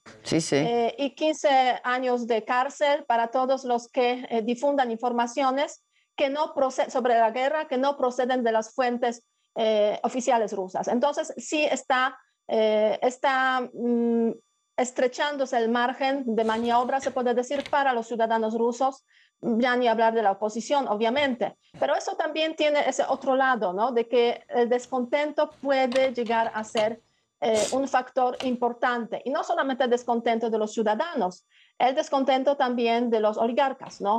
Que es la base económica eh, del poder también de Putin en Rusia, los oligarcas que también han empezado a quejarse porque básicamente pues están perdiendo sus negocios en diferentes partes del mundo. Por las sanciones, la- por las sanciones sanciones impuestas. no pueden volar. Parece que por ahí en los cabos están ya llegando los, este, los, eh, los, Los, yates los rusos barcos, sí, sí, sí. estacionarse porque no tienen puertos, se puede decir, en Europa. eh, De todos estos para- millonarios, para ¿no? De todos estos Así es, millonarios. así es. Sí, sí, sí. Entonces, para Putin, esa guerra es la guerra por su vida o su muerte, básicamente. Y aunque no caiga ahora, eso lo comentan también mucho en Polonia, porque, bueno, hay muchos que han vivido la época comunista, la Unión Soviética. Yo eh, viví 17 años en, la Unión, en, Polonia eh, comunista y muchos políticos que hoy están en el escenario también político de los países de Europa Central y Oriental, pues han conocido cómo fue la Unión Soviética y dicen, eso es el fin de Putin. Aunque sobreviva esa guerra, aunque ocupe Ucrania, ese es el fin de Putin porque esa guerra ha demostrado que las Fuerzas Armadas rusas no son ya invencibles y que hay muchas fracturas en este país. Ahora, a mí, eh, Beata, eh, pues no, no, no sabemos qué pensar en ese sentido. Si me dices que Putin se está jugando su, su, su es, esta guerra le significa la vida o la muerte, puede llegar a excesos y a extremos que nadie quisiéramos ver. Sí, o sea, en ese contexto tenemos que evaluar hasta qué punto este actor Putin, que ha actuado, pues, digamos, de forma racional, se vuelve un actor irracional. Irracional, claro, se vuelve loco, pues. Diciendo, eh, después de mí el diluvio, ¿no? Sí, o sea, sí, sí. Pase lo que pase, a mí ya no me importa, eh, porque yo no voy a estar aquí. Entonces, sí, están también, o sea, se están como considerando esos escenarios, digamos, de irracionalidad de Putin, por una parte. Por otra parte, también hay que tener, como digo, mucha cautela, porque la, los rusos intentan en esos momentos asustar, Asustar. a todos mucho para que cedan. Y hay mucha información que está circulando, incluso pues parecería que muy, muy fidedigna, pero no lo es. Por ejemplo, hace poco apareció una información de que los rusos enviaron una carta hacia Finlandia y Suecia pidiendo las garantías de seguridad. Mm. Algo parecido que hicieron en diciembre a- hacia el occidente. Y es mentira, o sea, esa Mm. carta no existe y, y lo podemos corroborar hablando con la embajadora de Finlandia o con las autoridades finlandesas. Pero ¿por qué surge esa, esa, esa, eh, esa Es- noticia? Precisamente ajá. para asustar, ¿no? Para asustar. La filtran que- ellos mismos, ¿no? La filtran ellos mismos. Que Putin es irracional y en ese sentido mejor dejarle a Ucrania When you make decisions for your company, you look for the no brainers. If you have a lot of mailing to do, stamps.com is the ultimate no brainer. Use the stamps.com mobile app to mail everything you need to keep your business running with up to 89% off USPS and UPS. Make the same no brainer decision as over 1 million other businesses with stamps.com. Use code PROGRAM for a special offer. That's stamps.com code PROGRAM. Se quede con ella Y entonces no ya escalar más el conflicto. Que eso sería también muy delicado porque saber en ese momento. Claro, que también sería muy delicado, ¿no? Es que no es el peor de los mundos, cualquiera de los escenarios, porque si le dejan Ucrania, luego irá a por otras, ¿no? Y puede avanzar por otras repúblicas, ex repúblicas soviéticas. De hecho, hay tres países, Letonia, Estonia, Lituania, que se podría decir están en la primera línea, han formado parte de la Unión Soviética, Sí. hoy están en la Unión Europea y la Alianza Atlántica y son, eh, o sea, están preocupadísimos. Eh, Polonia igual hemos vivido em, como parte del Pacto de Varsovia, como parte del bloque soviético durante cuatro décadas y como digo, pues hay conciencia plena de lo que significa vivir y estar eh, bajo el poder de un país autoritario como Rusia, en su versión, digamos, ideologizada del comunismo de la Unión Soviética, pero hoy en día vemos que la verdad es que la Federación Rusa ya no es un país comunista, pero los métodos que tiene de actuar internamente y externamente pues no han cambiado. O sea, eh, es un poder autoritario cuyo objetivo básicamente es dominar a los vecinos, controlar a los vecinos y a todos los que no están de acuerdo, pues pegarles eh, cortando la mano, Pues eh, básicamente. parece que pues, igual- está en su ADN, ¿no? Al parecer. Eh, la verdad es que sí, o sea, porque muchos han mencionado por aquí que, bueno, es por la Alianza Atlántica que se ha expandido, etcétera, etcétera. Pero si vemos la historia de Europa, la historia de Rusia, relaciones con Europa Central y Oriental, la expansión rusa ha empezado en el siglo XVIII, ha habido repartos de los países en Europa Central en el siglo XVIII, XIX, varios países han perdido pues independencia porque precisamente por ese expansionismo ruso y la Unión Soviética heredó ese expansionismo ruso que desapareció durante una época muy corta, de unos 17 años a la caída de la Unión Soviética. Y hoy en día vemos que ha regresado pues con una fuerza este, pues inesperada, una fuerza que nos eh, o sea, sorprende a muchos, pero asusta sobre todo a, a todos los que eh, pues han, han vivido lo que ha sido la Unión Soviética y han, eh, han vivido precisamente pues esa imposición eh, del poder ruso a los países vecinos. Entonces sí hay una preocupación extrema. Yo vivo, bueno, yo vivo, yo viví, mejor dicho, porque vivo Sí, aquí por- en la vives en México, claro. pero procedo de una ciudad en el sur de Polonia, Gorlice, que está a tres horas de la frontera con Ucrania. Eh, o sea, mi cuñada me cuenta, pues por ahí vemos los aviones circulando, obviamente patroleando el, eh, el cielo de Polonia, de la Alianza Atlántica, porque pues el riesgo pues está, se puede decir, a tres pasos. Claro. Eh, y, y eso sí, como que eh, vuelve o regresa a esos recuerdos de los tiempos de la Unión Soviética y de los tanques rusos que pues por ahí en varios países del bloque soviético han aparecido, el caso de Hungría, el caso de, eh, Checoslovaquia, de Praga, eh, tanques en Polonia porque pues se estableció un estado marcial.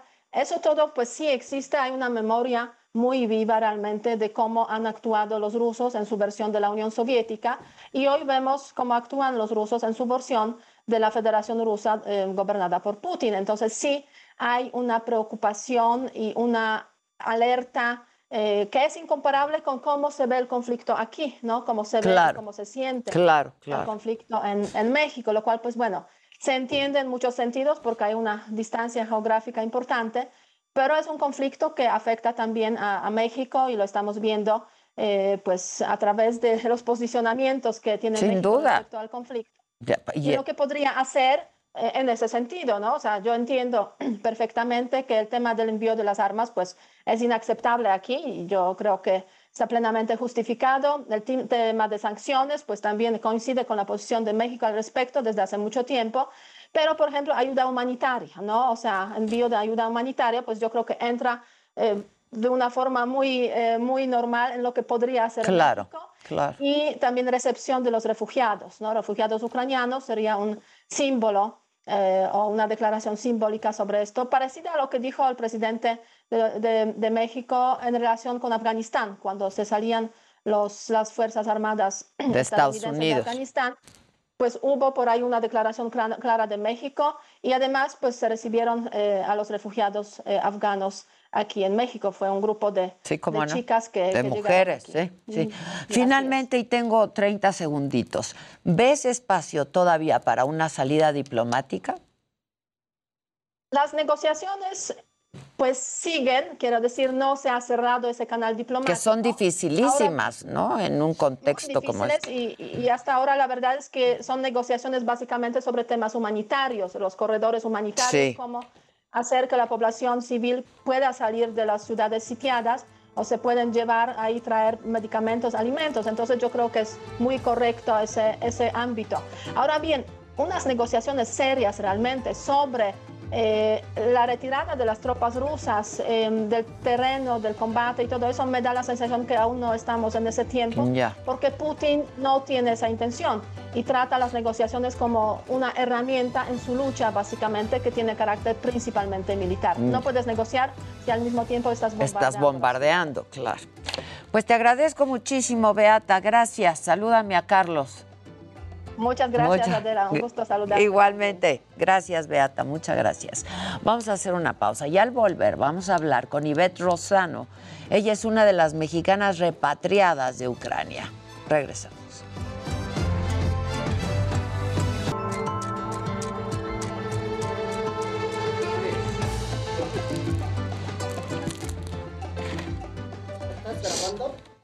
¿Yo estás grabando? Es que me regalaron un chicloso. Buenísimo. Mm. De los monches. ¿Te has dado cuenta que los viernes desde radio... Es un osito, Montes, ¿no? Es un osito. Me recordó mi vida toda. ¿eh? Son un clásico. los Sol ositos. Suri dijo, felicidades a Casarín, amo tu programa para el cafecito y mandó un naranja. Yo digo. Yo solo estoy diciendo. Ah, Movimiento beta. hay que decir que tenemos que poner otra música ahorita. Por la veda. Nos fuimos a la veda. ¿Quién más se fue a la veda esta semana? Yo no. Eso, eso, eso.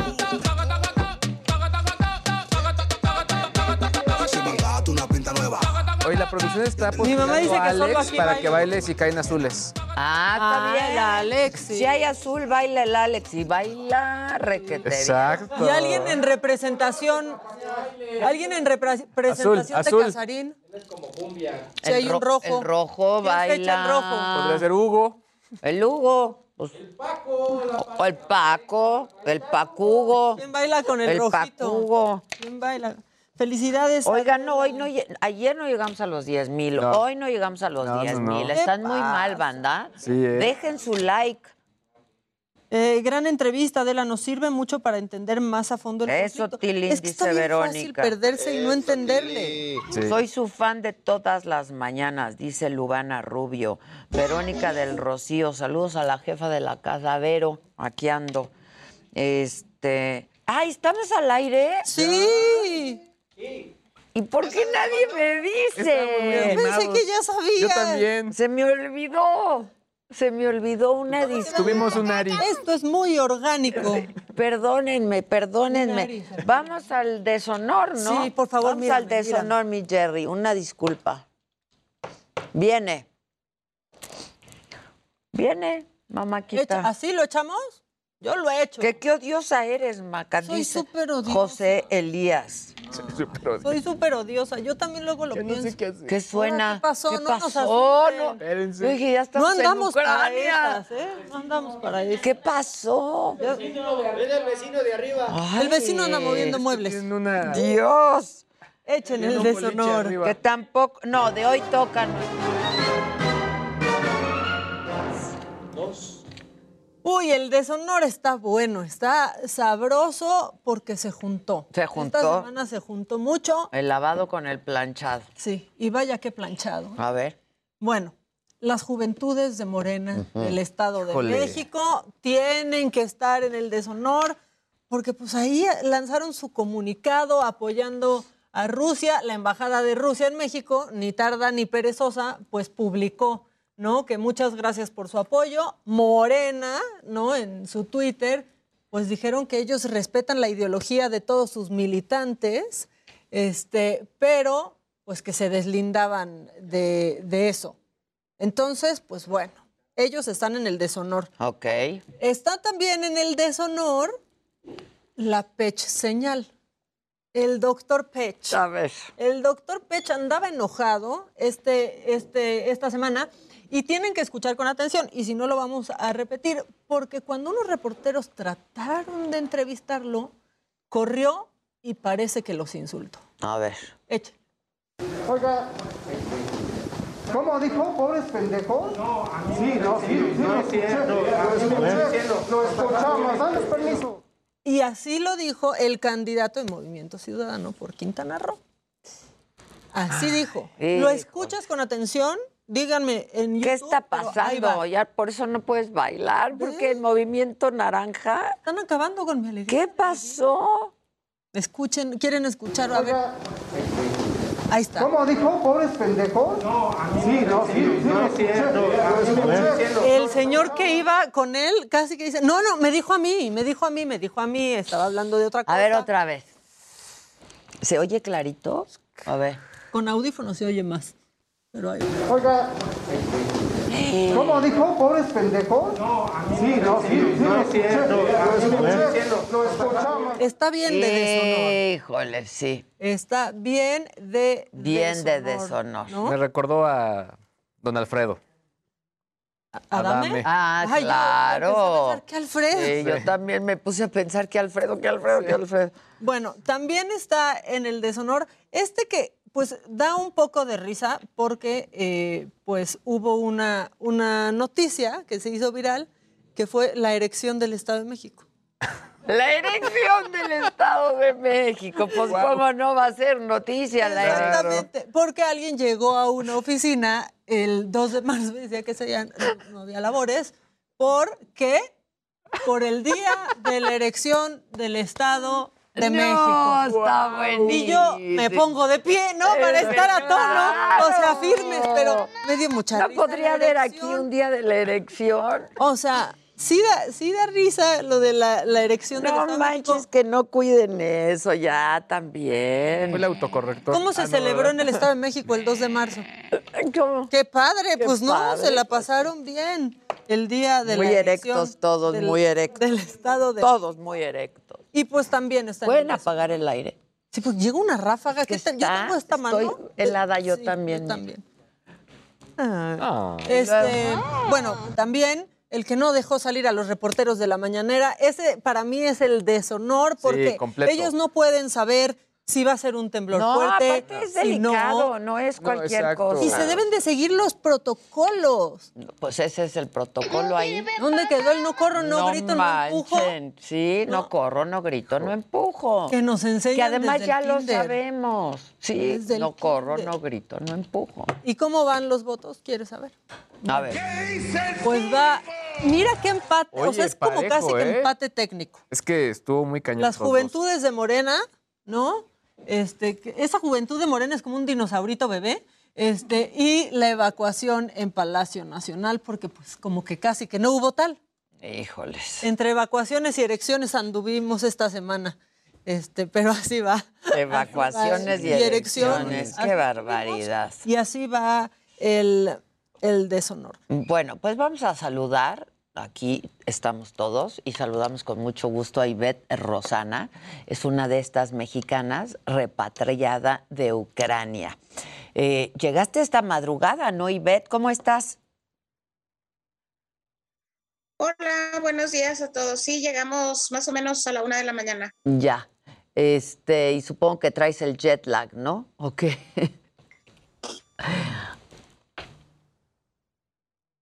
Se está trabando. Pues ya no me acuerdo cuándo fue, ya no sé si es jet lag o qué es, pero sí, más o menos. Decías, no te alcanzamos a escuchar, que ya no te acuerdas cuándo fue la última vez que dormiste. Que dormí bien. Que ajá, dormiste dormí bien. Más de tres, cuatro horas. Claro, porque, a ver, cuéntanos un poco, ¿desde cuándo estabas tú allá? Yo vivo en Kiev desde febrero del 2021. Del 2021, o sea, prácticamente desde hace un año, ¿no? Sí. Este, ¿cómo fueron estos últimos días para ti, para, para todos ustedes, para, pues para todos, ¿no? Ahí en Kiev. Fueron, digo, así como, como para mi familia, los, lo fueron y lo siguen siendo para todas las personas que aún siguen en, en, en Ucrania, pero ah, han sido días sumamente difíciles, ¿no? Sumamente, eh, comentaba yo que esto es como un videojuego en el que cada hora, cada media hora tienes que sobrepasar un, un obstáculo más y tienes que casi, casi pensar como por hora, porque realmente no puedes planear, o sea, por ejemplo, hay que salir, ah, bueno, ¿y en qué vamos a salir? Bueno, se resuelve el carro y luego no tenemos gasolina y luego no tenemos esto y luego no tenemos documentos del niño y luego ya Sí. no, o sea, y el, el toque de queda cambia de 8 de la noche a 5 de la tarde y escuchas eh, misiles, helicópteros, te asustas, obviamente te da miedo y quien diga que no le da miedo está contando No, mentiras. claro, eso, y además esto es permanente, ¿no? Y así fue estos últimos días durante 24 horas, todos los días. Es sumamente estresante, es muy, muy estresante y digo, nosotros ya tenemos la, la gran bendición de que estamos aquí sanos y salvos, pero mencionaba yo también que aunque todo el mundo ha estado muy interesado, no sé, por alguna razón ha llamado mucho la atención que mi perrita viaja con nosotros. Para mí mi perro es un miembro más de mi familia, pero aún así eso no es lo importante. Lo importante ya mismo es que no se nos olvide que hay millones de personas que siguen teniendo esto, de, de nuestros Sí, mismos claro. amigos y familiares que siguen ahí, que están atrapados y que esta guerra debe detenerse ya mismo. O sea, necesitamos ejercer presión en nuestros diversos, cada quien desde su trinchera, cada quien a su gobierno, de cómo podemos apoyar a, a los ucranianos para que esto termine tan pronto sea posible. ¿Cómo es que decidiste de entrada vivir en Ucrania? Yo me casé con un ucraniano australiano y como él tiene dos niños que son relativamente pequeños, Lenny, que es el que viajó con nosotros, vive con nosotros y tiene nueve años y tiene otro más pequeño de seis. ¿Que vive con que su nosotros mamá? Que vive con su mamá. Ok. Desde que nosotros empezamos a salir, mi esposo dijo muy claro que como sus niños están muy pequeños, para él no era opción vivir en otro país. País. O sea, él tenía que estar cerca de sus hijos. Entonces yo entendí eso desde que empezamos a salir, que yo iba a tener que emigrar. Y, y- y te- Entonces, eh, ¿cómo decidí? Pues cuando yo decidí casarme sabía que tenía que Ya. mudarme a Ucrania. pero te hacía ilusión mudarte también. Es que no, no tenías tanto tiempo, Claro, ¿no? o y de pronto es- ocurre esto y... Claro, ¿no? O sea, y apenas te estás adaptando a la cultura, que no entiendes el idioma, al frío, que obviamente como mexicana Claro. el año pasado me tocó estar menos 28, que dices, ¿qué es esto? O sea, apenas estás en un proceso de adaptación y un día escucho bombas, o sea, ¿qué es esto? Y después de esto, eh, y, y una vez esperemos que esto pase, eh, ¿tienen decidido volver a Ucrania? Porque, bueno, la situación de tu marido sigue siendo la misma, ¿no? Yo creo que ahorita todavía no podemos responder a eso. O sea, la intención es vivir en Ucrania, sí, por supuesto, ahí está nuestra casa, ese es nuestro hogar, pero tampoco vamos a regresar a algo que no sea seguro. Entonces, ¿en cuánto tiempo va a ser seguro regresar a Ucrania? No tengo idea. O sea, no tengo idea de si esto toma dos años o toma uno o es en tres meses. O sea, no lo sé. Eh, Es algo que tenemos que conversar mi esposo y yo, pero ya mismo no, no tengo una respuesta. La intención es vivir en Ucrania, sí, y más ahora que el país va a necesitar gente que justamente ayude a levantarlo, pero pues tampoco vamos a arriesgar nuestra integridad, ¿no? Sí, sin duda. La verdad es que afortunadamente pudieron salir, ¿no? Este, no, no consideraron la opción de traer al otro niño, aunque no viva con ustedes. Digo, por la seguridad, ¿no? Ese es, ese es, claro, es que hay de todo en esta vida y la mamá de los niños no es una persona muy flexible y ella, la última vez que tuvimos comunicación fue el viernes y su último comentario fue que no pasa nada, que no nos preocupemos, no van a dañar a ningún civil. Ya. Entonces, este, no hay mucho que, que pudiéramos hacer al respecto. Oye, y, y luego de vivir este proceso que, que para los mexicanos, ¿no? Este, pues se antoja como, pues como no solo lejano, sino que, que imposible que ocurra, ¿no? Estando allá, como dices, de pronto empiezas a escuchar misiles y helicópteros y esto, y no, bombardeos, explosiones, este, debe ser durísimo. Yo todavía creo que no lo viví, y eso que lo viví. O sea, yo, yo todavía creo que voy a tardar, no sé cómo sea este proceso, Para procesarlo, claro. porque es, o sea, y, y yo tengo mis audios y tengo mis videos y digo, es que no puedo creer, o sea, estamos en el 2022, ¿es en serio que esto está sucediendo? O sea, no lo entiendo, no, no, no puedo entenderlo, o sea, me, me sobrepasa. ¿Y cómo le explican al, al- al niño de nueve años lo que está pasando, no? Este, yo no sé si tú ya alcanzaste a aprender el idioma, que debe ser dificilísimo para, pa- para nosotros.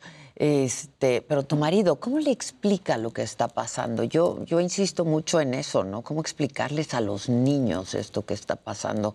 Si uno no lo entiende, no lo puedes comprender, es regresar a la en la historia. ¿Cómo le han explicado lo que está pasando?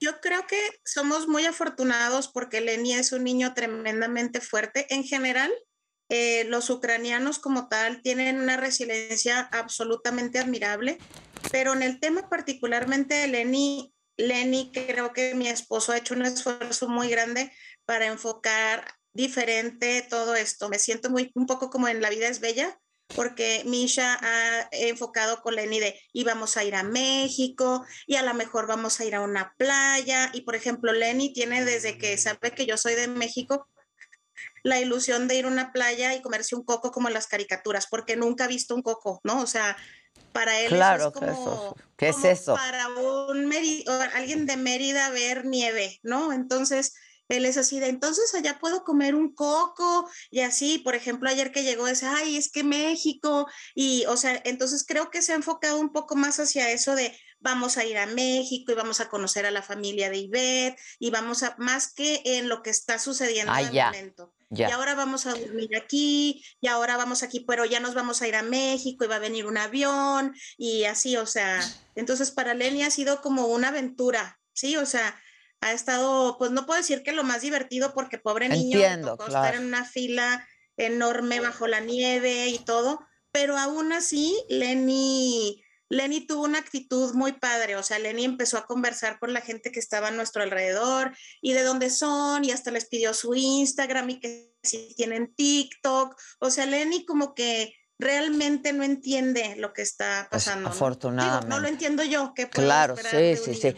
Oye, Ivette, este, antes de contactar con la embajada, ¿ustedes intentaron salir de Ucrania hacia algún país europeo?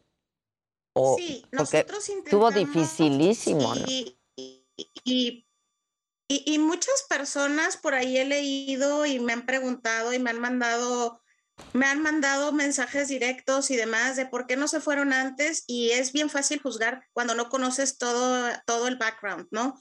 Nosotros teníamos más de 10 días eh, contactando a la Embajada de Australia justamente para buscar la documentación de Lenny y no podíamos eh, eh, tener un pasaporte de Lenny justo para salir del país porque no tenemos la aprobación de la, de la mamá. Y adicional a eso, eh, la, la Embajada de Australia en Ucrania no emite pasaportes. La única entidad en Europa por parte del gobierno australiano que emite pasaportes está en Londres. Entonces, eso le agrega un poco más de dificultad. Luego eh, intentamos hacerlo por medio de su pasaporte ucraniano y contactamos eh, a personas, ah, pues sí, o sea, como a la Secretaría de Relaciones Exteriores, pero de Ucrania, y tenemos el tema de que no tenemos la aprobación de la mamá. Y entenderá, entenderán que Pues es sí, muy está complicado muy sacar del país a un niño tienes el ok de ambos padres. Sí, sin duda. Entonces, no es que no quisiéramos salir del país, no es que no tuviéramos la intención de hacerlo, es que simplemente no podíamos. O sea, No, y ¿cómo me además y no estaba fácil salir tampoco, no encontrabas, este, no, no, no había manera de salir, no había, yo hemos hablado con algunos No, mexicanos. di- días antes, o sea, hasta, hasta antes de que empezara realmente el conflicto, no era difícil salir. Ya.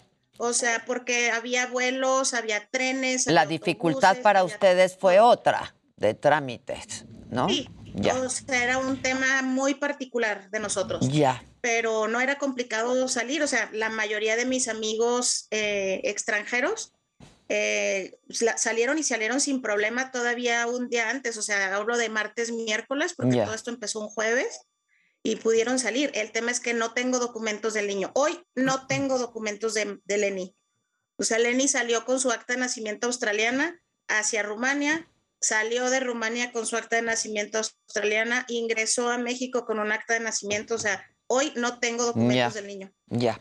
Oye, Ivette, pues sí se hizo bien célebre tu perrita y yo entiendo tu postura, yo tampoco hubiera dejado a la mía, pero ¿por qué se hizo tan célebre? ¿Fue complicado o no, no te dejaban traerla o qué pasó? Fíjate que no sé, no sé, pero ¿por qué se hizo tan célebre el, el hecho de viajar con, con un Ramona. Ciertamente no es, aquí está, de hecho, está medio dormida Ramona. Ven, Ramona. Este, Es famosísima, Ramona. Hazle su TikTok. Yo lo escuché en un montón de lados. Sí, todo el mundo hablaba de Ramona. pero no me hace, no me hace caso. No, ponla, cárgala y ponla, dormida. cárgala y ponla. A ver, ¿dónde está Ramona? Eh, ciertamente no fue fácil desde un inicio porque cuando nosotros nos fuimos primero a Lviv para buscar precisamente a la embajada de Australia, porque ellos migran su, o su operación. eh, Hijo, se está cortando. se congeló, ¿verdad? Sí, ya estás, creo. Bueno, al menos te escuchamos. ¿Me congelé? Hola, Sí, hola. sí. Te, escuchamos, no te vemos, pero te escucha. Ya estás.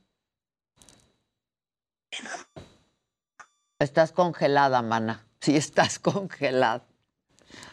Te quedaste en los 28 bajo cero.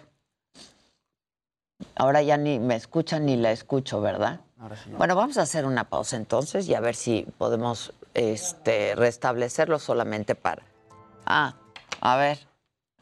Déjenme ver. Ahí está Ramona. Es que sí está bien bonita la Ramona. Su foto en el avión. Está su foto en el avión, sí. Pero me decías que sí fue complicado. Es que es complicado viajar con perros. El, el, Lviv, el Airbnb, conseguirlo aparte que estaba todo llenísimo, este, no, no nos aceptaban en ningún lado con el perro. Y luego este, originalmente para, para evacuar o movilizarnos junto con la embajada. Los primeros días eh, no, no era posible con mascota, después ya nos avisaron que sí, ya se podía con una mascota. Entonces, ¿qué hubiera eh, y por ejemplo, algo que no sabíamos, algo que no sabíamos es que necesita tener, o sea, Ramona tiene su chip internacional y tiene su- todas sus vacunas, obviamente, y tiene todos sus documentos para salir, incluso está certificada como, como perro de servicio en Estados Unidos para que pueda viajar conmigo en la cabina, pero no sabíamos que el gobierno de Ucrania pide un documento para sacar al perrito. Ah, Entonces, también. o sea, es un documento que hay que tramitar y demás, entonces le agrega un poquito ahí de sal y pimienta a todo el A la historia, ¿no? con un perrito. Sí, sí, sí. Como si no hubiera suficientes problemas todavía. Sí, pues está bien bonita la Ramona. ¿Qué es una salchicha? Es una salchicha. Te la llevaste desde Ella México. es mexicana, ¿eh? Es Ella es mexicana, es lo que te iba a preguntar. Te la llevaste desde México. Está padrísima. Nuestra compatriota Ramón. Sí, qué bueno que están las dos ya en casa, ¿no? Este. Y pues nada, te mando un abrazo. Está muy bonita la Ramona. Sí, está Y bien. qué bueno que sí, porque esta noticia de que no se podían llevar a sus mascotas. Pues claro, es bien difícil viajar con mascotas. En Europa, a Europa no te dejan si no tiene el chip el perro. Mm. Este, luego no te dejan en la cabina de los aviones. Es, es complicado, sí, es muy complicado. Qué bueno que ya están en casa, querida Ivette. ¿Y cómo la dejas? Sí, no. Claro. No, es que no. Claro, ¿a quién? Claro. ¿Cómo? pensaría? ¿Qué? No ¿Qué sabes haces? cuándo vas a volver. No, yo a mí, a, y a Jacinta, ni a vas. ninguna. Tú muy bien. Este, supongo que estás en casa de tu familia, ¿no? Ahí se están quedando. Eh, no, nosotros somos Ah. de Chihuahua. Ahora mismo estoy eh, con mis ex roommates. Yo vivía aquí Ah, los últimos ok. 10 años antes de mudarme a- aquí. Y aquí estamos. Ah, qué bien, qué bien. Pues coman rico y descansen y bienvenidos de, de nuevo a casa. Gracias, Ivette. Muchas gracias. Gracias, un Gracias. Gracias. Hacemos una pausa, ya volvemos, no se vaya.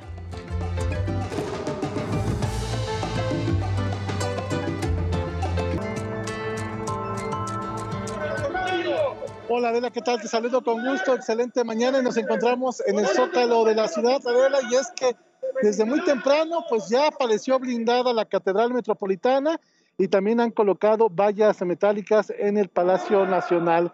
Desde la noche y justamente la madrugada, al menos eh, trabajadores de gobierno han colocado estas rompeolas de aproximadamente dos metros y medio de altura y también pues empotraron justo a estas vallas, otras más a las afueras de Palacio Nacional.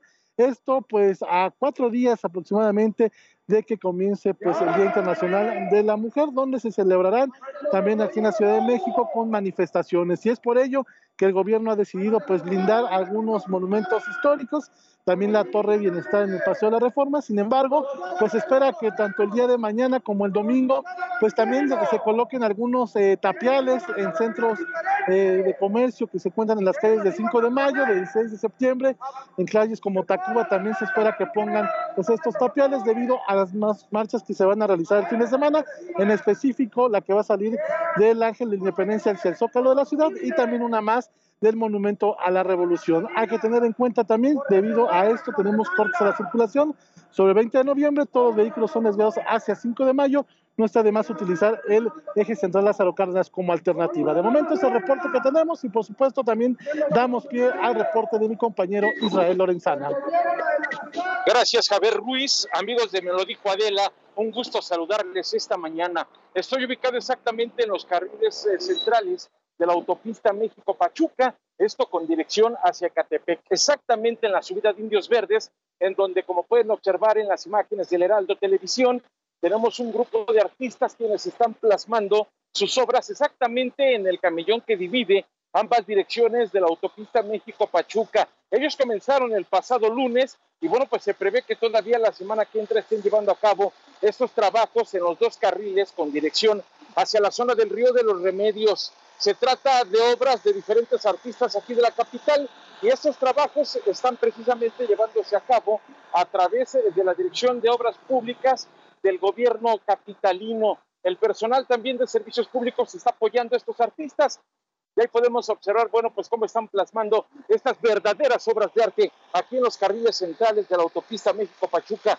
A nuestros amigos que salen de casa y que vienen de la zona de Indios Verdes, hay que tener mucho cuidado. Se llevan a cabo esos trabajos, están ocupando dos carriles de alta velocidad. Les reitero esto con dirección hacia la zona de Catepec. Pues amigos, el reporte que yo les tengo, ahora mando los micrófonos con mi compañero Alan Rodríguez hasta otro punto de la capital. Muy buenos días para todos. Israel, Adela, amigos, muy buenos días. Yo me encuentro en estos momentos sobre el viaducto Río Piedad, frente a la sala de armas de la ciudad deportiva. En este punto se está llevando a cabo el último día de vacunación para las personas rezagadas mayores de 18 años de edad, quienes no hayan recibido tanto la primera la segunda dosis, así como el refuerzo. Por este motivo tenemos una gran concentración de personas. La fila llega hasta la estación del metro, sin embargo, su acceso es bastante ágil gracias al trabajo de los voluntarios que se encuentran brindando el servicio de informes y también coordinando las maniobras en esta zona. La zona se encuentra también custodiada por personal de la Secretaría de Seguridad Ciudadana, también elementos de tránsito que se encuentran brindando agilidad a la vialidad y es que por este motivo de esta vacunación tenemos algunos asentamientos en el viaducto para todas las personas que se desplazan con rumbo hacia la zona oriente de la capital. Tómalo en cuenta si usted va a circular por esta zona. Nosotros continuamos al pendiente y mandamos las cámaras y micrófonos a los estudios. Muchas gracias. Gracias, Alan, y a todos mis compañeros. Y ya que andamos en recorridos, pues yo quiero compartir con ustedes nuestras nuevas instalaciones de la saga, que están en proceso, o sea, están en proceso. Pero ahí van, ahí van. Esto fue la semana pasada, ¿no? Esto lo grabé la semana pasada. De la semana pasada a hoy, Ya se avanzó. pues ya hay avance. Pero, pues ahí andamos y así estamos.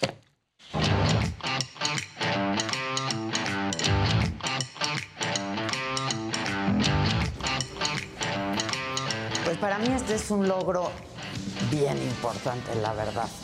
Y lo quiero compartir con todos ustedes porque han sido parte de todo este proceso de la saga.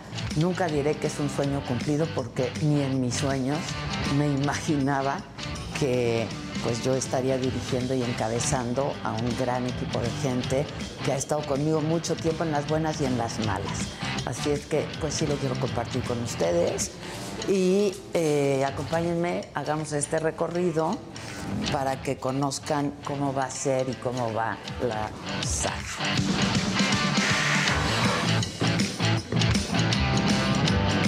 Toda esta que ven aquí es el área de foros.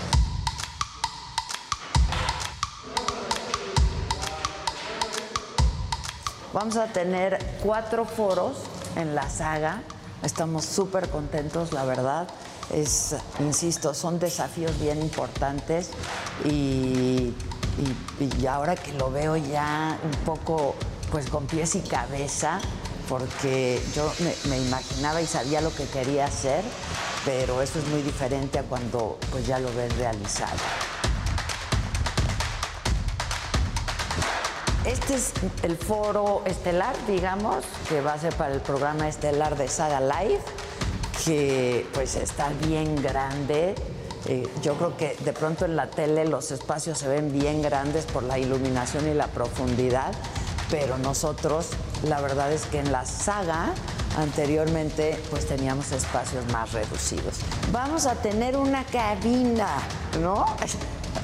Porque si ustedes pensaban que teníamos una cabina, no, no, no. Pero ahora vamos a tener una cabina como de televisión, como usan las cadenas y los canales de televisión. Esta va a ser nuestra cabina. Luego tenemos baños privados y oficinas. Yo me acuerdo que un día Jacobo Zabludowski, porque le dije, oiga, este, licenciado, es que mi, mi oficina está muy lejos de todas partes, y me dijo, tiene ventana, ¿no? Cuando ya tu oficina tiene ventana, debes de sentirte muy orgullosa. Ahora, cuando ya tiene baño, pues imagínense, ¿no? Entonces vamos a hacer el recorrido por nuestras oficinas, que está bien padre.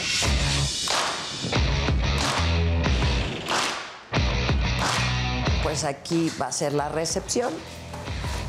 Va a estar alguien recibiendo a la gente, a nuestros invitados de cada día. Esta va a ser la salita en donde los invitados pues van a estar esperando eh, pues para pasar. Y luego aquí, claro, como yo soy muy cafetera, aquí va- van a estar mis distintas máquinas de café.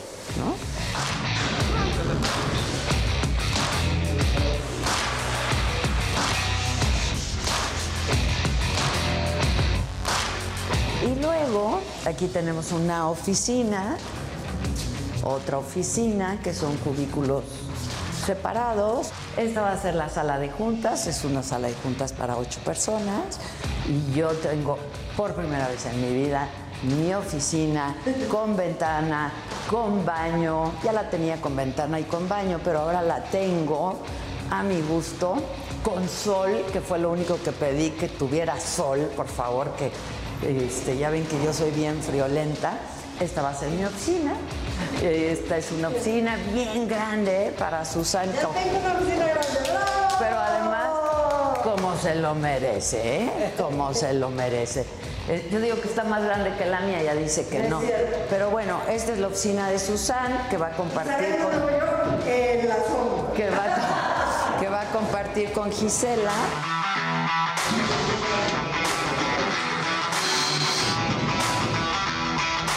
Aquí es un área para los colaboradores. Aquí van a ver dos mesas largas, grandes, para pues todo el equipo que genera los contenidos, que edita los contenidos. Y pues eso es lo que quería yo compartir con ustedes porque sí es un logro bien importante para mí. No he dormido hace mucho tiempo, este, me siento muy presionada, eh, con mucha responsabilidad, pero la verdad... eh, muy contenta, con mucho entusiasmo y con mucha ilusión, pues de entrar a esta nueva etapa, ¿no? Yo creo que era lo que tocaba, es una nueva etapa para todos nosotros. Espero que nos acompañen, que les gusten nuestros contenidos, sobre todo, porque eso es lo más importante. Y muy pronto ya nos estaremos viendo en Saga Life también. Eso, eso corre por mi cuenta, muchachos, más otros contenidos y programas que van a estar padrísimos. Gracias, gracias siempre desde el fondo de mi corazón. Híjole.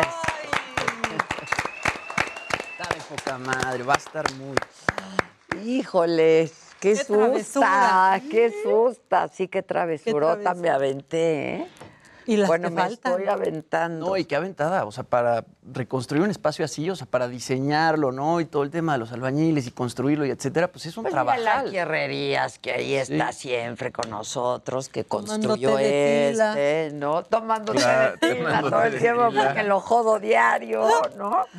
Este, pero pues ahí andamos, está padre. Mira, aquí están los renders. Platiquen ustedes. Dicen, Hello, yo quiero el puesto de recepcionista en la saga. ¿Con quién me entrevisto? Con Susan, con Susan. WhatsApp. Este es Busca a la Susan. Felicidades, Adela. Enhorabuena. Muchas felicidades. El mismo diseñador de esto, sí. Eh, que ya les mandó el WhatsApp con la dirección. Está precioso el espacio, dice Anabel Ruiz. Oye, Mario dice, le quiero regalar un escritorio a Adela. Muy bien, se acepta. Todo el mobiliario es bienvenido. Hoy, A mí es lo que más me gusta. mira, te quiere regalar un escritorio y están bien padres sus muebles, ¿eh? ¿Eh? Te quiere regalar un escritorio nuestro amigo. A ver, quiero ver Y el están padres sus muebles porque nos mandó fotos. O sea, Uy, para la sala de juntas. está padre. ¿Quién es nuestro amigo? Mira. Me mandas foto del escritorio, manito. La verdad Mira. sí paso a necesitar. Y este no se ve render, sí se ve real. Pero ¿cómo? ¿Son sus oficinas de él? Pues puso, le quiero regalar un escritorio a Adela. Pues contéstale. Manifiéstate Por favor. y márcanos. Exacto, y márcanos. Márcanos. Estuvo muy bien, está impresionante. Con los atentos. ¿Verdad que está bien padre? Y nos dicen regalar y les hablamos Esto- en friega. No, esto... O sea, que vuelvas a hacer este formato a mí me parece. Sí, a mí también ya, Ya te están urge. pidiendo más trabajo, Susan, también. Pero además ve la escenografía, está Sí, no, no, está de poca madre eso. Eso no lo puedo compartir todavía, la neta. Top secret. Top Eso sí es top secret. Pero está perrísimo. Dice aquí, María Hernández, ya me iba a poner a llorar de la emoción. Yo también. Y alguien decía por ahí, ¿cuánto cuesta? Mira, yo creo que lo dices por joder, no importa, pero te voy a contestar. Mi vida entera Sí, cuesta. Mi vida entera cuesta. Pero pues era un sueño, ¿no? Qué padre tener tu canalito. Pues sí, claro. Y le va a ir de poca más. Mi network. Así canalito, canalito tampoco es, ¿no? No, sí, claro que sí, yo creo que sí. O sea, no, de No, no, chiquito no. no. Hola, nuestro benefactor, nuestro benefactor. Ay, nuestro benefactor. Hola, Mario. Bien, Bien, ¿y ¿y tú? Bien, bien, recuperándome de una operacioncilla pequeña, pero bien. Ah, bueno. ¿Todo bien? Todo bien, todo bien y viéndolos. Qué bueno. Gracias, Mario. ¿Te gustamos, Mario? Gusto, gusto y felicidades por su nuevo proyecto. Muchas gracias. Gracias. Y cuéntanos del escritorio, ¿qué dimensiones son? Porque ya vimos uno para la sala de juntas. Necesiten porque en realidad me dedico a eso. Tengo un despacho de arquitectos, nos hemos enfocado mucho al mobiliario. Hemos tenido proyectos interesantes en la Ciudad de México Ajá. y bueno, soy de Toluca, pero pues ahora viéndolos me, me emociona también ver su proyecto, ¿no? Y si se puede aportar en algo, mejor. Órale, le voy a pasar tu teléfono a Susan para que ya se pongan de acuerdo, ¿sale? Y recupérate pronto. ¿Cómo se llama tu marca o qué? ¿Cómo se llama tu, tu marca? Pregunta del. Eh, se llama TAM Arquitectos. Ok. Estamos en Instagram.Igual y Jimmy debe de saber algo ahí porque colaboramos eh, donde también Hicieron las oficinas Jimmy de Paramount. unas entrevistas que he visto. No sé si pueda decir dónde. Sí. venga. ¿Dónde? Entonces creo que pronto las conocerá. Ah, ya fue, a las nuevas oficinas de Paramount. De hecho, hicimos un video para presentarlas. Ah, Están están espectaculares. Bien, ¿eh? Bueno, pues ya está. Le voy a dar tus datos ahorita a Susan para que se ponga en contacto contigo. Claro, y a la orden. Gracias, Mario. Que te recuperes pronto. Besos. Un abrazo. Bye. ¿Cuáles oficinas? Ya no alcanzo. Las nuevas de Paramount. MTV, ¿no? Ah. Pa- Paramount, que es. ¿Están tienen padres? MTV, tienen Nickelodeon, tienen. Lo que era Viacom. ¿Qué Al- tal, pues, las oficinas? No, están espectaculares. Ahorita voy a pedir un videito que me manden el video porque las presentamos y te las voy a enseñar porque son muy buenos esos arquitectos. Tómale la palabra, mi querida, Ade, porque sí son. Órale. Son fregones. No, yo, to- si me quieren regalar, yo muy bien, porque Sí, yo- Nos comunicamos. yo me iba a ir a- a- a- al Costco por unos escritorios. A Ikea, sí. Exacto, ya no alcanza para más. Este es tu nuevo foro, mamáquita. Mi nuevo foro está increíble.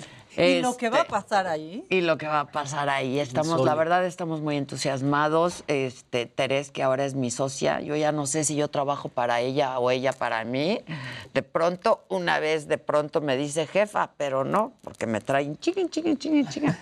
Este, que, chiquen, chiquen. que la verdad es bien padre poder trabajar con mi hija, ¿no? Claro. Claro. Este, y que y que podamos trabajar juntas, no siempre es Claro. fácil y que estemos como en la misma frecuencia. No, y tiene muchas ideas. no, sabe Teresa está muy cañona, sí, sí, sí. Te mando besos, Teresa, si es que nos Hija. estás Todos. te- Te Ahora, adoro. visualmente, las cámaras que se seleccionaron y la, la óptica que seleccionó, o sea, No, y la iluminación, todo está de veras Sí. bien, bien, bien pensado. Y tú ibas a decir que si es un canalote y te interrumpí, No, pero es por un favor canalote. que te asista No, la... era justo por eso, porque al final el, el equipo que se está instalando, el tema del- del- de, las cámaras, o sea, sí es una cabina, pero al final no es únicamente reinstalar lo que ya estaba, no, se está adquiriendo nuevo equipo, entonces visualmente va a dar una, pues digamos que una textura muy padre. Muy padre. Muy, muy padre. Y por otro Yo lado, creo, creo que nadie lo está haciendo aquí yo, así, mira, al final, no digo, yo que vi, que vi la tele desde que, pues básicamente me dio uso de razón y ver a- verlos a ustedes como anchors importantes en los medios masivos de comunicación en México, varios han hecho cosas, sobre todo portales. Pero esto de un canal así hecho y derecho, yo, pues la verdad es que, pues ¿quién más? Creo que nadie. Exacto. Viene, y esto, la verdad es que como se ve y como lo van a ver y lo que se va a ver al final. Sí, va a estar padre. bien padre. Yo Sí. estoy muy contenta. Vamos a estar produciendo un chorro de cosas. Este, vamos a ir poco a poco, por supuesto, porque la verdad soy yo solita. O sea, no, no- no hay nadie atrás de Eso mí. ¿eh? padre, Adela, es ver, por ejemplo, cómo arrancaron los primeros proyectos de la saga Sí. y llegar a esto. El Pero- otro día que ve- Claro. veíamos una entrevista de la saga con el Ah, que te dije, ay, qué pinche escenografía. ¿no? y la veíamos, la verdad, ¿Cómo? como Claro. algo increíble. porque Y ha Increíble. sido una evolución constante y en poco tiempo, honestamente. La verdad no ha sido Cada tanto temporada. tiempo, pero sí Claro. mucho trabajo, todo mi equipo de trabajo que han estado conmigo desde hace muchos años, muchas gracias. A los que se han ido sumando también, muchas gracias por creer en el proyecto, ¿no? También. Pero bueno, aquí estamos en el Me lo dijo Adela, entonces digan algo. A ver, Muy rápidamente. Apple, eh, en abril los empleos deben ir al menos una vez a la semana, es decir, son buenas noticias. O A sea, ver. ya, eh, todo este tema de de que regresen es buena noticia.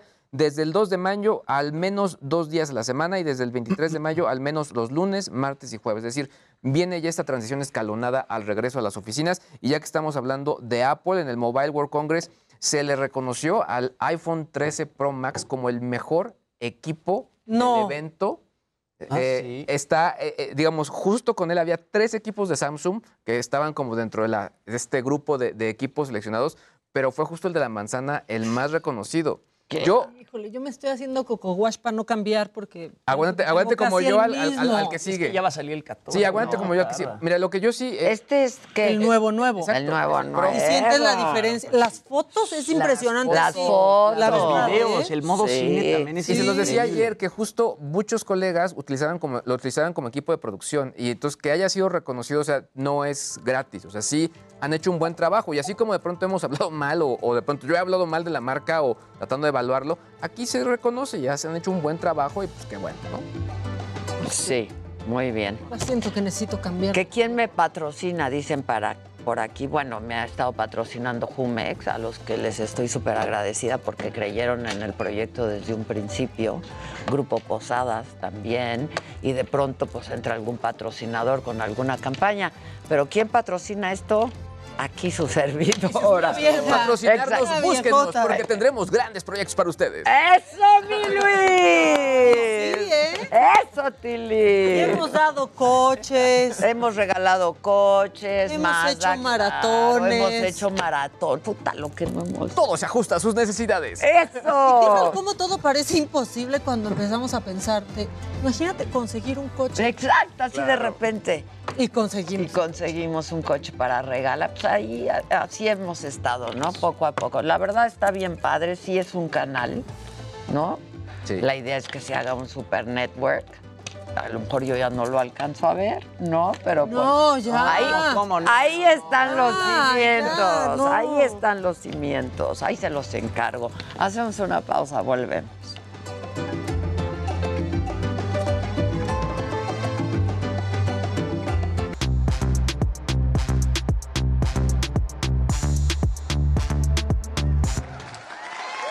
Bueno, ya estamos de regreso. Ahora sí, ya sé que estamos al aire por la televisión. L- Yubana Rubio mandó un verdecito. Oye, Muchas gracias, mi querida Gracias, Yubiana. Ivana. se agradece el nombre. gesto. Que si tenemos trabajo para el hijo, mana, deja que empecemos a echar a andar esto y que te- tengamos patrocinadores. Hay como cosa suya, ¿no? Pero se van a sumar muchos, yo creo. Ojalá, ojalá, porque entonces promete vida, ¿no? claro. Larga vida. Y si quieren saber más, escriban. Exacto, exacto, exacto. Oigan, les cuento de la bronca entre J Balvin y Residente. ¿Qué, Sí. ¿por qué están peleando rápido. así? ¿Qué Es- está yo leí Un comentario pasando? de Residente, híjole, es que Residente le gira mucho la piedra, entonces tiene unos comentarios súper No, y la sesión que hizo con el productor este argentino Bizarrap es increíble. O sea, todos los versos que hace son buenísimos. Les voy a contar un poquito. A ver, todo empieza, lo platicábamos el año pasado, ¿no? Cuando J Balvin se empieza a quejar de los Latin Grammys diciendo, bueno, que básicamente no valoran el reggaetón. En su momento él llama a través de Twitter a boicotearlos. Posterior a eso, bueno, Residente publica algunos videos en sus redes sociales, seguramente se acuerdan, criticando a J Balvin y comparó su música con un carrito de hot dogs en ese entonces, diciendo que de ser un restaurante su música jamás tendría estrellas Michelin. Bueno, pues la bronca sigue y es que Residente lo primero que hizo fue publicar un video en su cuenta de Instagram en el que dice que J Balvin hizo todo lo posible porque no publicara una canción en la que se hablaba de él. Vamos a ver primero lo que dijo y después vamos a ver la sesión que hizo con Bizarrap. Este mensaje es de lo menos importante que van a escuchar en el día de hoy. Mucho más en medio de una guerra que acaba de estallar. Pero cuando te metes con influencer urbano, te pasan estas pendejaces. En estos días iba a sacar un tema, por eso puse la foto con la gorra y eso. En el tema hablo de muchas cosas que para mí son importantes dentro de la música y al final le dediqué un par de líneas a un pendejo ahí del género urbano. Resulta que el pendejo se enteró de que le estoy tirando. Y desde que se enteró, no ha parado de llamar a todo el mundo para que me llamen a mí, para que no saque el cabrón tema. Llamó al productor, que es un chamaquito, para intentar detener el tema, pero el chamaquito productor tiene los cojones bien puestos y no se prestó para eso. Amenazaron con demandar a mi sello si yo sacaba el tema. Le pidieron una llamada al presidente de mi disquera para que me detuviera, para que no saque el tema. Cabrón, por una simple tiraera que ni siquiera es completamente para él. Al final no me importa si me demanda, no me importa si no me ponen en los cabrones playlists. A mí no me importa ser el número uno en fucking nada que tenga que ver con el payoleo. La diferencia entre tú y yo es que yo soy libre de hacer lo que me salga de los cojones y tú eres un esclavito más de la industria. Yo no se la tuve que mamar a nadie para lograr lo que yo he logrado. Y el tema lo voy a sacar cuando la gente quiera que yo lo saque. Y en lo que la gente decide, si lo saco o no, puedes ir subiendo tus videitos para que te cojan lástima, cabrón. Eso que has estado subiendo, sigue subiendo. Y ya. Bueno, publica eso Residente en su cuenta de Instagram, pero eso no es lo mejor. Y es que hizo una sesión con un productor argentino que se llama Bizarrap, que es el chavito de 23 años al que se refiere, que Bizarrap pues, se encarga de hacer éxitos. Hace muchos featurings con artistas y siempre Tan son... chavito, aparte. Ajá, está súper chavito y siempre son súper virales. Residente hace esta sesión con Bizarrap de más o menos ocho minutos y cuatro de ellos nada más habla de J Balvin. Híjoles, pero le dice- dice fuertísimo. y, y checa cómo se lo dice en la canción. En la canción todavía está mejor. A ver. Vamos a escuchar. Bajarme con un bobolón que le canta a SpongeBob y a Pokémon. La copia de un clon, el Logan Paul del reggaetón. Esto es más bajo que eyacular sin erección, como le dicen por ahí. Joshechito, no tienes calle, por eso tienes los nudillos blanditos. Con solo un video entierro a este becerro y lo pongo a subir fotos con su perro. Este cobarde corderito mancebo es como un desayuno vegano sin huevo. El pueblo luchando los están matando y el tipo sube fotos de Gandhi rezando. Pendejo mentiroso, se hace el espiritual usando la salud mental para vender un documental. Tú eres más falso que un hot dog sin ketchup ni pan. Más falso que los abdominales de Luyan. Es tan inseguro el pana que tiene que estar anunciando por Instagram cuánta lana No entiende los valores de la vida. Se tiene que tatuar la palabra lealtad.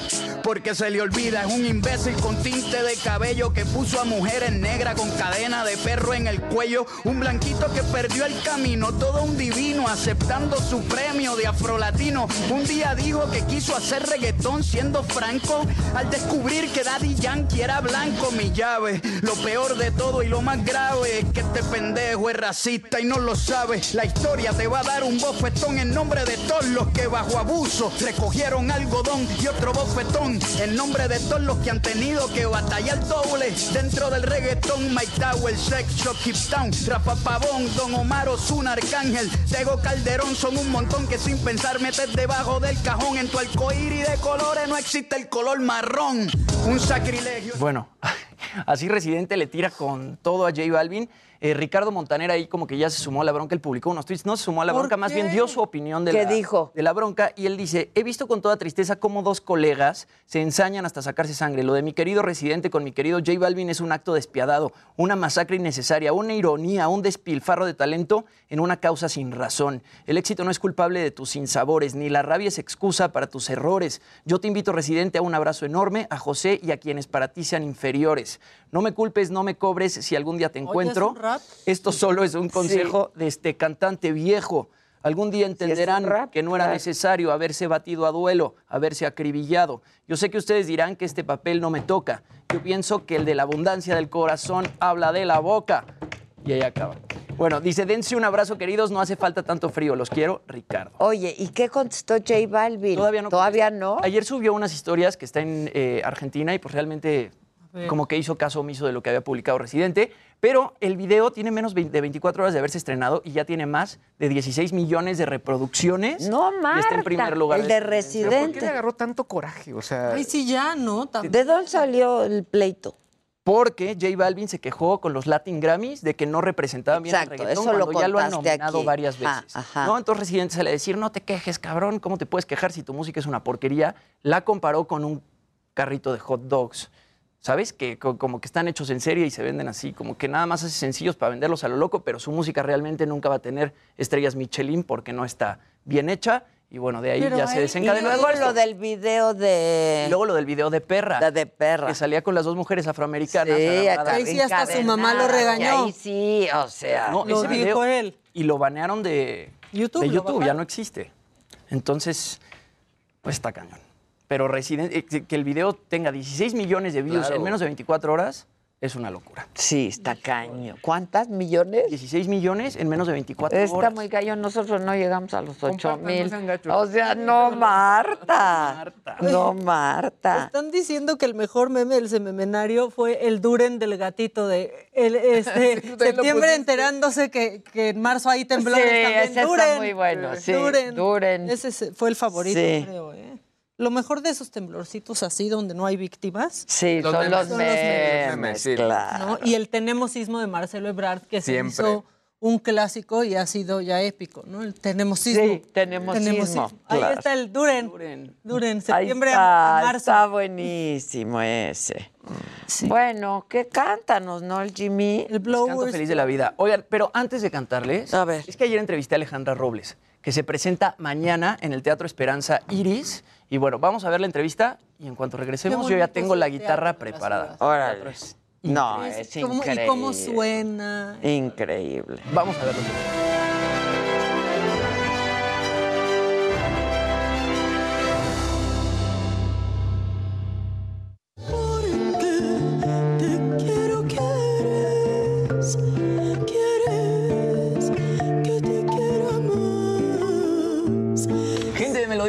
Miren nada más con quién estoy el día de hoy. Alejandra Robles. Querida Ale, ¿cómo estás? Un placer estar contigo. Eres una mujer afromexicana. Quiero que me cuentes cómo es que tú te interesas por conocer bien tus raíces, por hacer bien pues, esta investigación, empaparte de la cultura y luego pues transmitirlas a través de la música. Claro. Bueno, yo creo que es muy importante no olvidarnos de dónde, de dónde venimos, para no olvidarnos de nosotros mismos. Empiezo a cantar desde muy jovencita y, y empiezo a buscar esa raíz de dónde venía yo, de por qué era yo diferente, por qué hablaba diferente, por qué tenía costumbres diferentes. Y entonces empiezo a investigar y me doy cuenta que mi abuelo era afrodescendiente de guerrero y es cuando retomo esa raíz y, y esa es mi inspiración para mi música, para mi canto y pues para todo lo que yo hago en realidad. Oaxaca, qué lugar tan inspirador para, para hacer música, ¿no? Para toda la creación artística. Es un lugar hermoso, con unas playas increíbles, con una comida deliciosa, con muchísima eh, cultura indígena. Eh, no sé, para tu género musical creo que es el lugar perfecto. Definitivamente sí, yo creo que siempre Oaxaca es mi, ombligo, mi raíz a donde yo regreso siempre porque es el lugar de donde me alimento para seguir creando canciones, música. Y ahorita que voy a tocar con las mujeres de Viento Florido, que son 41 mujeres de la Sierra Mije de Tlahuitoltepec, ellas son mujeres indígenas que están dedicadas a hacer música y poderlo presentar ahora en el Teatro de la Ciudad este 5 de marzo, pues es una bendición muy grande para mí. Que han de haber tenido que ensayar bastante, ¿no? Para poner las canciones, para estructurarlas, hacer arreglos para las canciones. ¿Cómo fue todo este proceso de, de- de arreglo para tus rolas? Yo me muevo a la montaña, a la Sierra Mije, es más fácil moverme yo a mover a 41 mujeres. Y entonces, eh, pues yo llevo mis partituras y me quedo unos días allá ensayando con ellas, trabajando, estudiando y conociéndolas, ¿sabes? Porque es muy eh, inspirador para mí estar en un ambiente así, donde nunca he estado, donde la maestra dirige en lengua, en lengua mije, y, y todo eso me, me apasiona y me llena de buena energía, ¿no? Y ahorita presentarlas y también tener a Regina Orozco, vamos a estar con ella, va a estar también Vivir Quintana, que las tengo como invitadas, pues es algo muy poderoso. Muy grande, Adela, de parte de Alejandra Robles. Te vemos el 5 de marzo en el Teatro de la Ciudad con las mujeres del viento florido.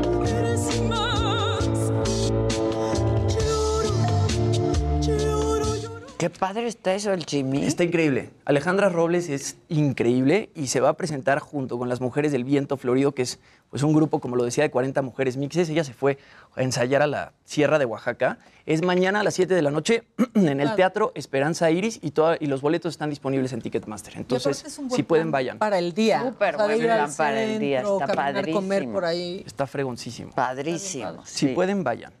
Y bueno, ahí les va. A ver. Les ¿qué voy a tocar The Blower's Daughter. No me acuerdo el nombre de la persona que nos Pero lo la pidió. esta semana. Ajá, en el chat alguien andaba este, con que quería que tocara The Blower's Daughter, así que a ti, que sé que eres, me acuerdo que eres mujer, es de lo único que me acuerdo, te la dedico y te mando un beso. Ahí te va. Ay,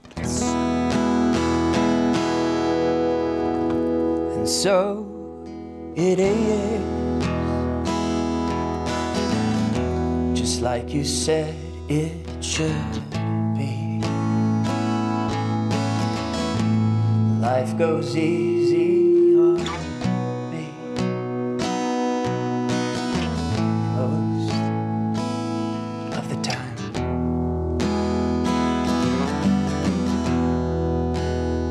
And so it is the shortest story. No love, no glory.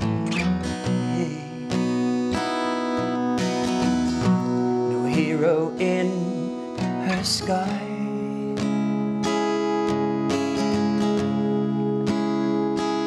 I can't take my eyes off of you.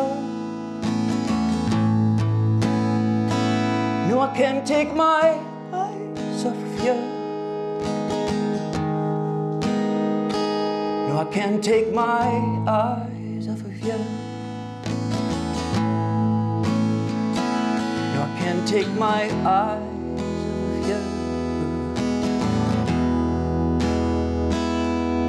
take my eyes off of you. I can't take my eyes.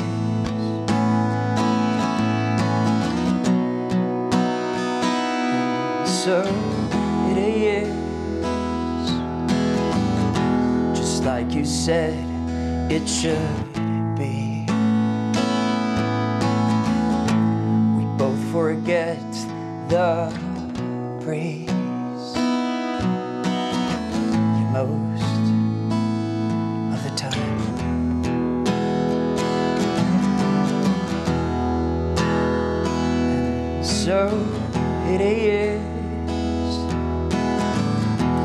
shorter story.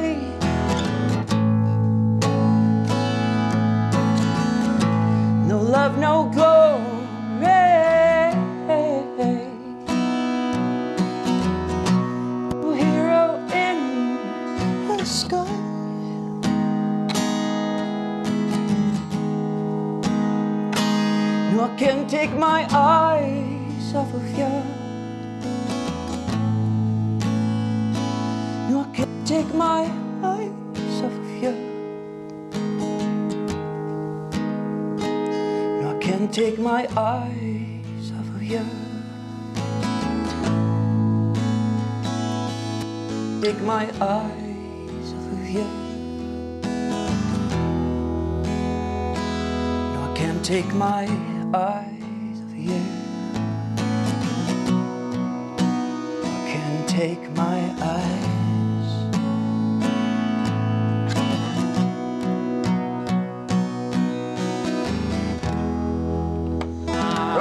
¡Bravo! ¡Bravo, mi Me encanta esa canción. Sí, a mí también. A mí también me Te encanta la esa pidió rola. Tessa. La pidió Tessa. Eh, la pidió Pues ahí Tessa. está Nos Tessa, con están todo el gusto del que mundo. eres un amor, Te mando un Jimmy. beso. Están pidiendo adiós.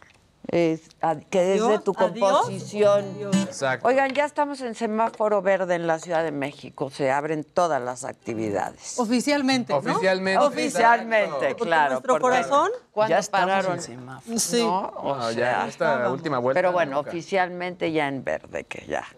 Este, te dicen, Jimmy, Jimmy, tu barrio satélite Chiluca, Lomas Verdes, Arboleda, Santa Mónica, te respalda. Eso, Todo el corredor, todo el corredor. Todo el corredor cultural de Santelandia. Ay, qué de veras que, ya váyanse de aquí los haters, ¿no? La neta, porque nosotros sí la estamos pasando a toda madre. Bueno, que se queden porque nos dan views. Ay, oh, ganan. ah, Pues eso sí. Pero si tanto se quejan, ¿qué hacen aquí? Que por qué en inglés, que no sé qué, pues porque la canción es en inglés. Y así la la pidió, pidió, Tessa. Sí. Sí. Este, ahora, si yo pido la del me lo dijo Adela. Ah, del, del chavarrock. Del chava- del chavarrock. No, o la tuya. Híjole, es que. Era una composición magistral. no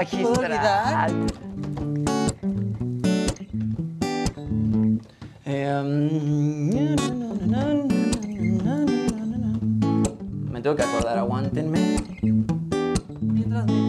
Mientras, mira, Adela, te queremos, dice George Israel. Palmas. A ver, déjenme acuerdo bien. porque Bueno, entonces la del adiós, ¿cuál traes? A ver, ahí te va Dios. La que quieras, manis. Este, todos te están pidiendo la, can- la rola que se llama Adiós. Échate adiós. Que les dé chamba, Sa- Sandrita Nazar. Pues ya no hay lana para pagar más salarios, Sandrita, ¿qué te digo? Necesitamos jóvenes construyendo el futuro. Teníamos nosotros en Saga, ¿eh? Ahora, Bastantes. Sí, nosotros sí teníamos. Y se quedaron, ¿eh? ¿Eh? Sí, que no podemos hablar de eso ahorita porque nos fuimos a la veda. Mm. No me quiero ir, pero a la veda. A la vida. A la bebeda. Ahí te va Adela. Viene. Ahí te va.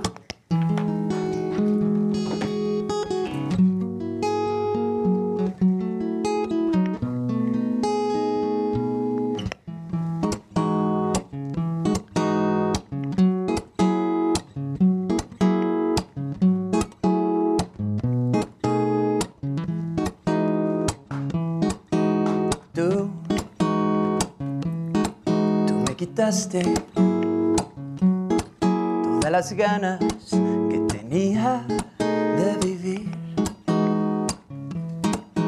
Y tú me demostraste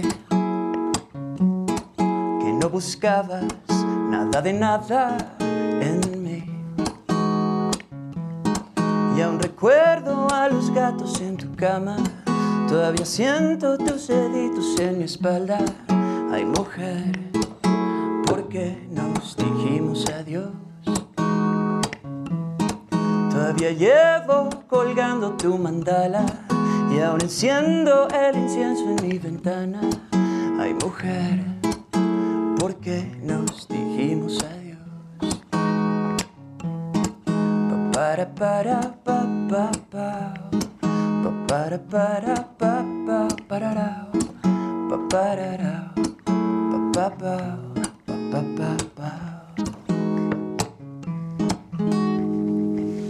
cachito.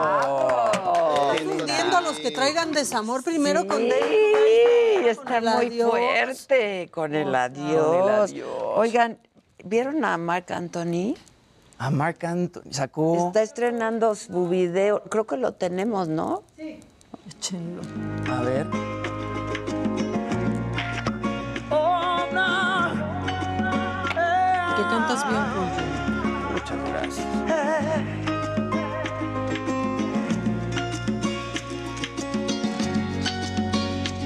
Yo tengo un bote del tamaño de un crucero. Yo no puedo de amor. anda con novias con más trasero que cerebro. Una mansión tan grande como el Choliseo. Pero vacía como una playa en el invierno. Si ya lo han dicho otras canciones, lo reitero. Que soy tan pobre que solo tengo mi dinero.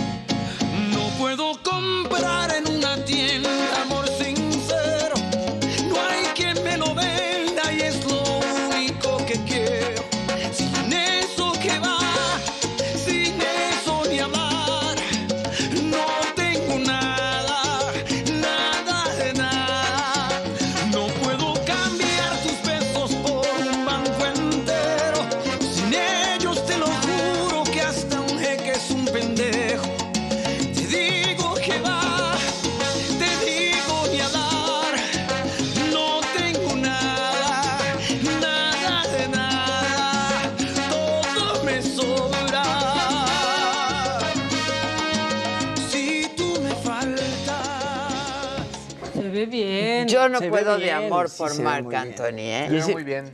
Yo ya lo amaba, pero cuando lo entrevisté, lo amé más todavía. Y paso. ¿Ven por qué el Jimmy es mi niño bonito? Mi niño Dicen, bonito. me gusta más el Jimmy que Marc Anthony. Así Muy bien, ustedes muy bien. Dice Oigan. Juvencia Oviedo, nosotros te podemos regalar dos escritorios. Bien, Juvencia. Viene Juvencia, Juvencia. márcanos al chat. Viene. Habíamos acordado Nuestra que si fundación. caía un azul. ¿Qué hacíamos? Iba a bailar gente del staff, ¿no? Era- Exacto, vénganse. Hugo, Paco y Luis, vengan. qué? Rapidito. Vamos. Es de Editeri. ¡Órale! Y estas son las que les gustan siempre. Y ahora sí puedo bailar como Don Ramón con la guitarra y todo así. Vamos, Chalini, vamos. ¡Órale! Chalini baila re bien. Bien guapa. Venga, Chalini. No, No te la hagas. posada, porque ahí estaban Ahí todos estaban bailando. todos bailando. ¡Hora! Vamos, Paquito, vamos, Paquito. ¡Ya vengan, Paco! Nadie. ¡Ay, de veras! Qué, qué fresas, ¿eh? Yasbet, pasa a hacer tu magia. Ya metas tu Un magia. bailecito. Se, se fresean. Mira, ya ven, Yasbet sí lo haces bien aventada, mi madrina. Te ve- sí, la Jazzbet. El próximo baila Jazzbet. Y Gisela. Gisela baila re bien también. Este, Dicen, ese, chai- ese chalín. Sí, quiero ver, quiero ver cuando entrevisté a Marc Anthony. Nos ofrecías. concierto debe ser muy especial, ¿no? Sí, ¿sabes qué? Eh, Nada más que déjeme preguntar, mami. Ah, época. ¿Se acuerdan de mis entrevistas? Pues espérense. me at that time, porque lo que salía era, uy. En casa no hablaban español. Sí, sí, mi, eh, pero, pero. Lloró ¿sabes? Marc Anthony en esa entrevista. Eh, que era los martes y los jueves, creo, se hablaba español, eh, nada de inglés. Pero tú sabes, tú, de Sí, sí, lo 14 años, Sí. eh, whatever, ok, ah, pues no hablo hoy. Tú sabes, eh, pero. Estoy mudo hoy. mudo. De por sí soy tartamudo. Qué bonito el Marc Anthony, qué bonito de su voz y de sus composiciones y mi niño bonito y mi llaverito Luis que diga, ¿qué creen que me trajo de regalo un llaverito? El llaverito. El llaverito, claro. Mi mamaquita, pues ahí nos Mi estamos mamanita, viendo, ¿no? vamos al ratón. Que pasen un buen fin de semana, descansen, disfruten, semáforo verde, todo abierto. Ya estaba, pero no importa, ¿no? Ya, sin- ya Este, sin remordimiento. Sí, que les toque, que les toque todo lo que puedan y mucha alegría y pues nos vemos el lunes. Be happy.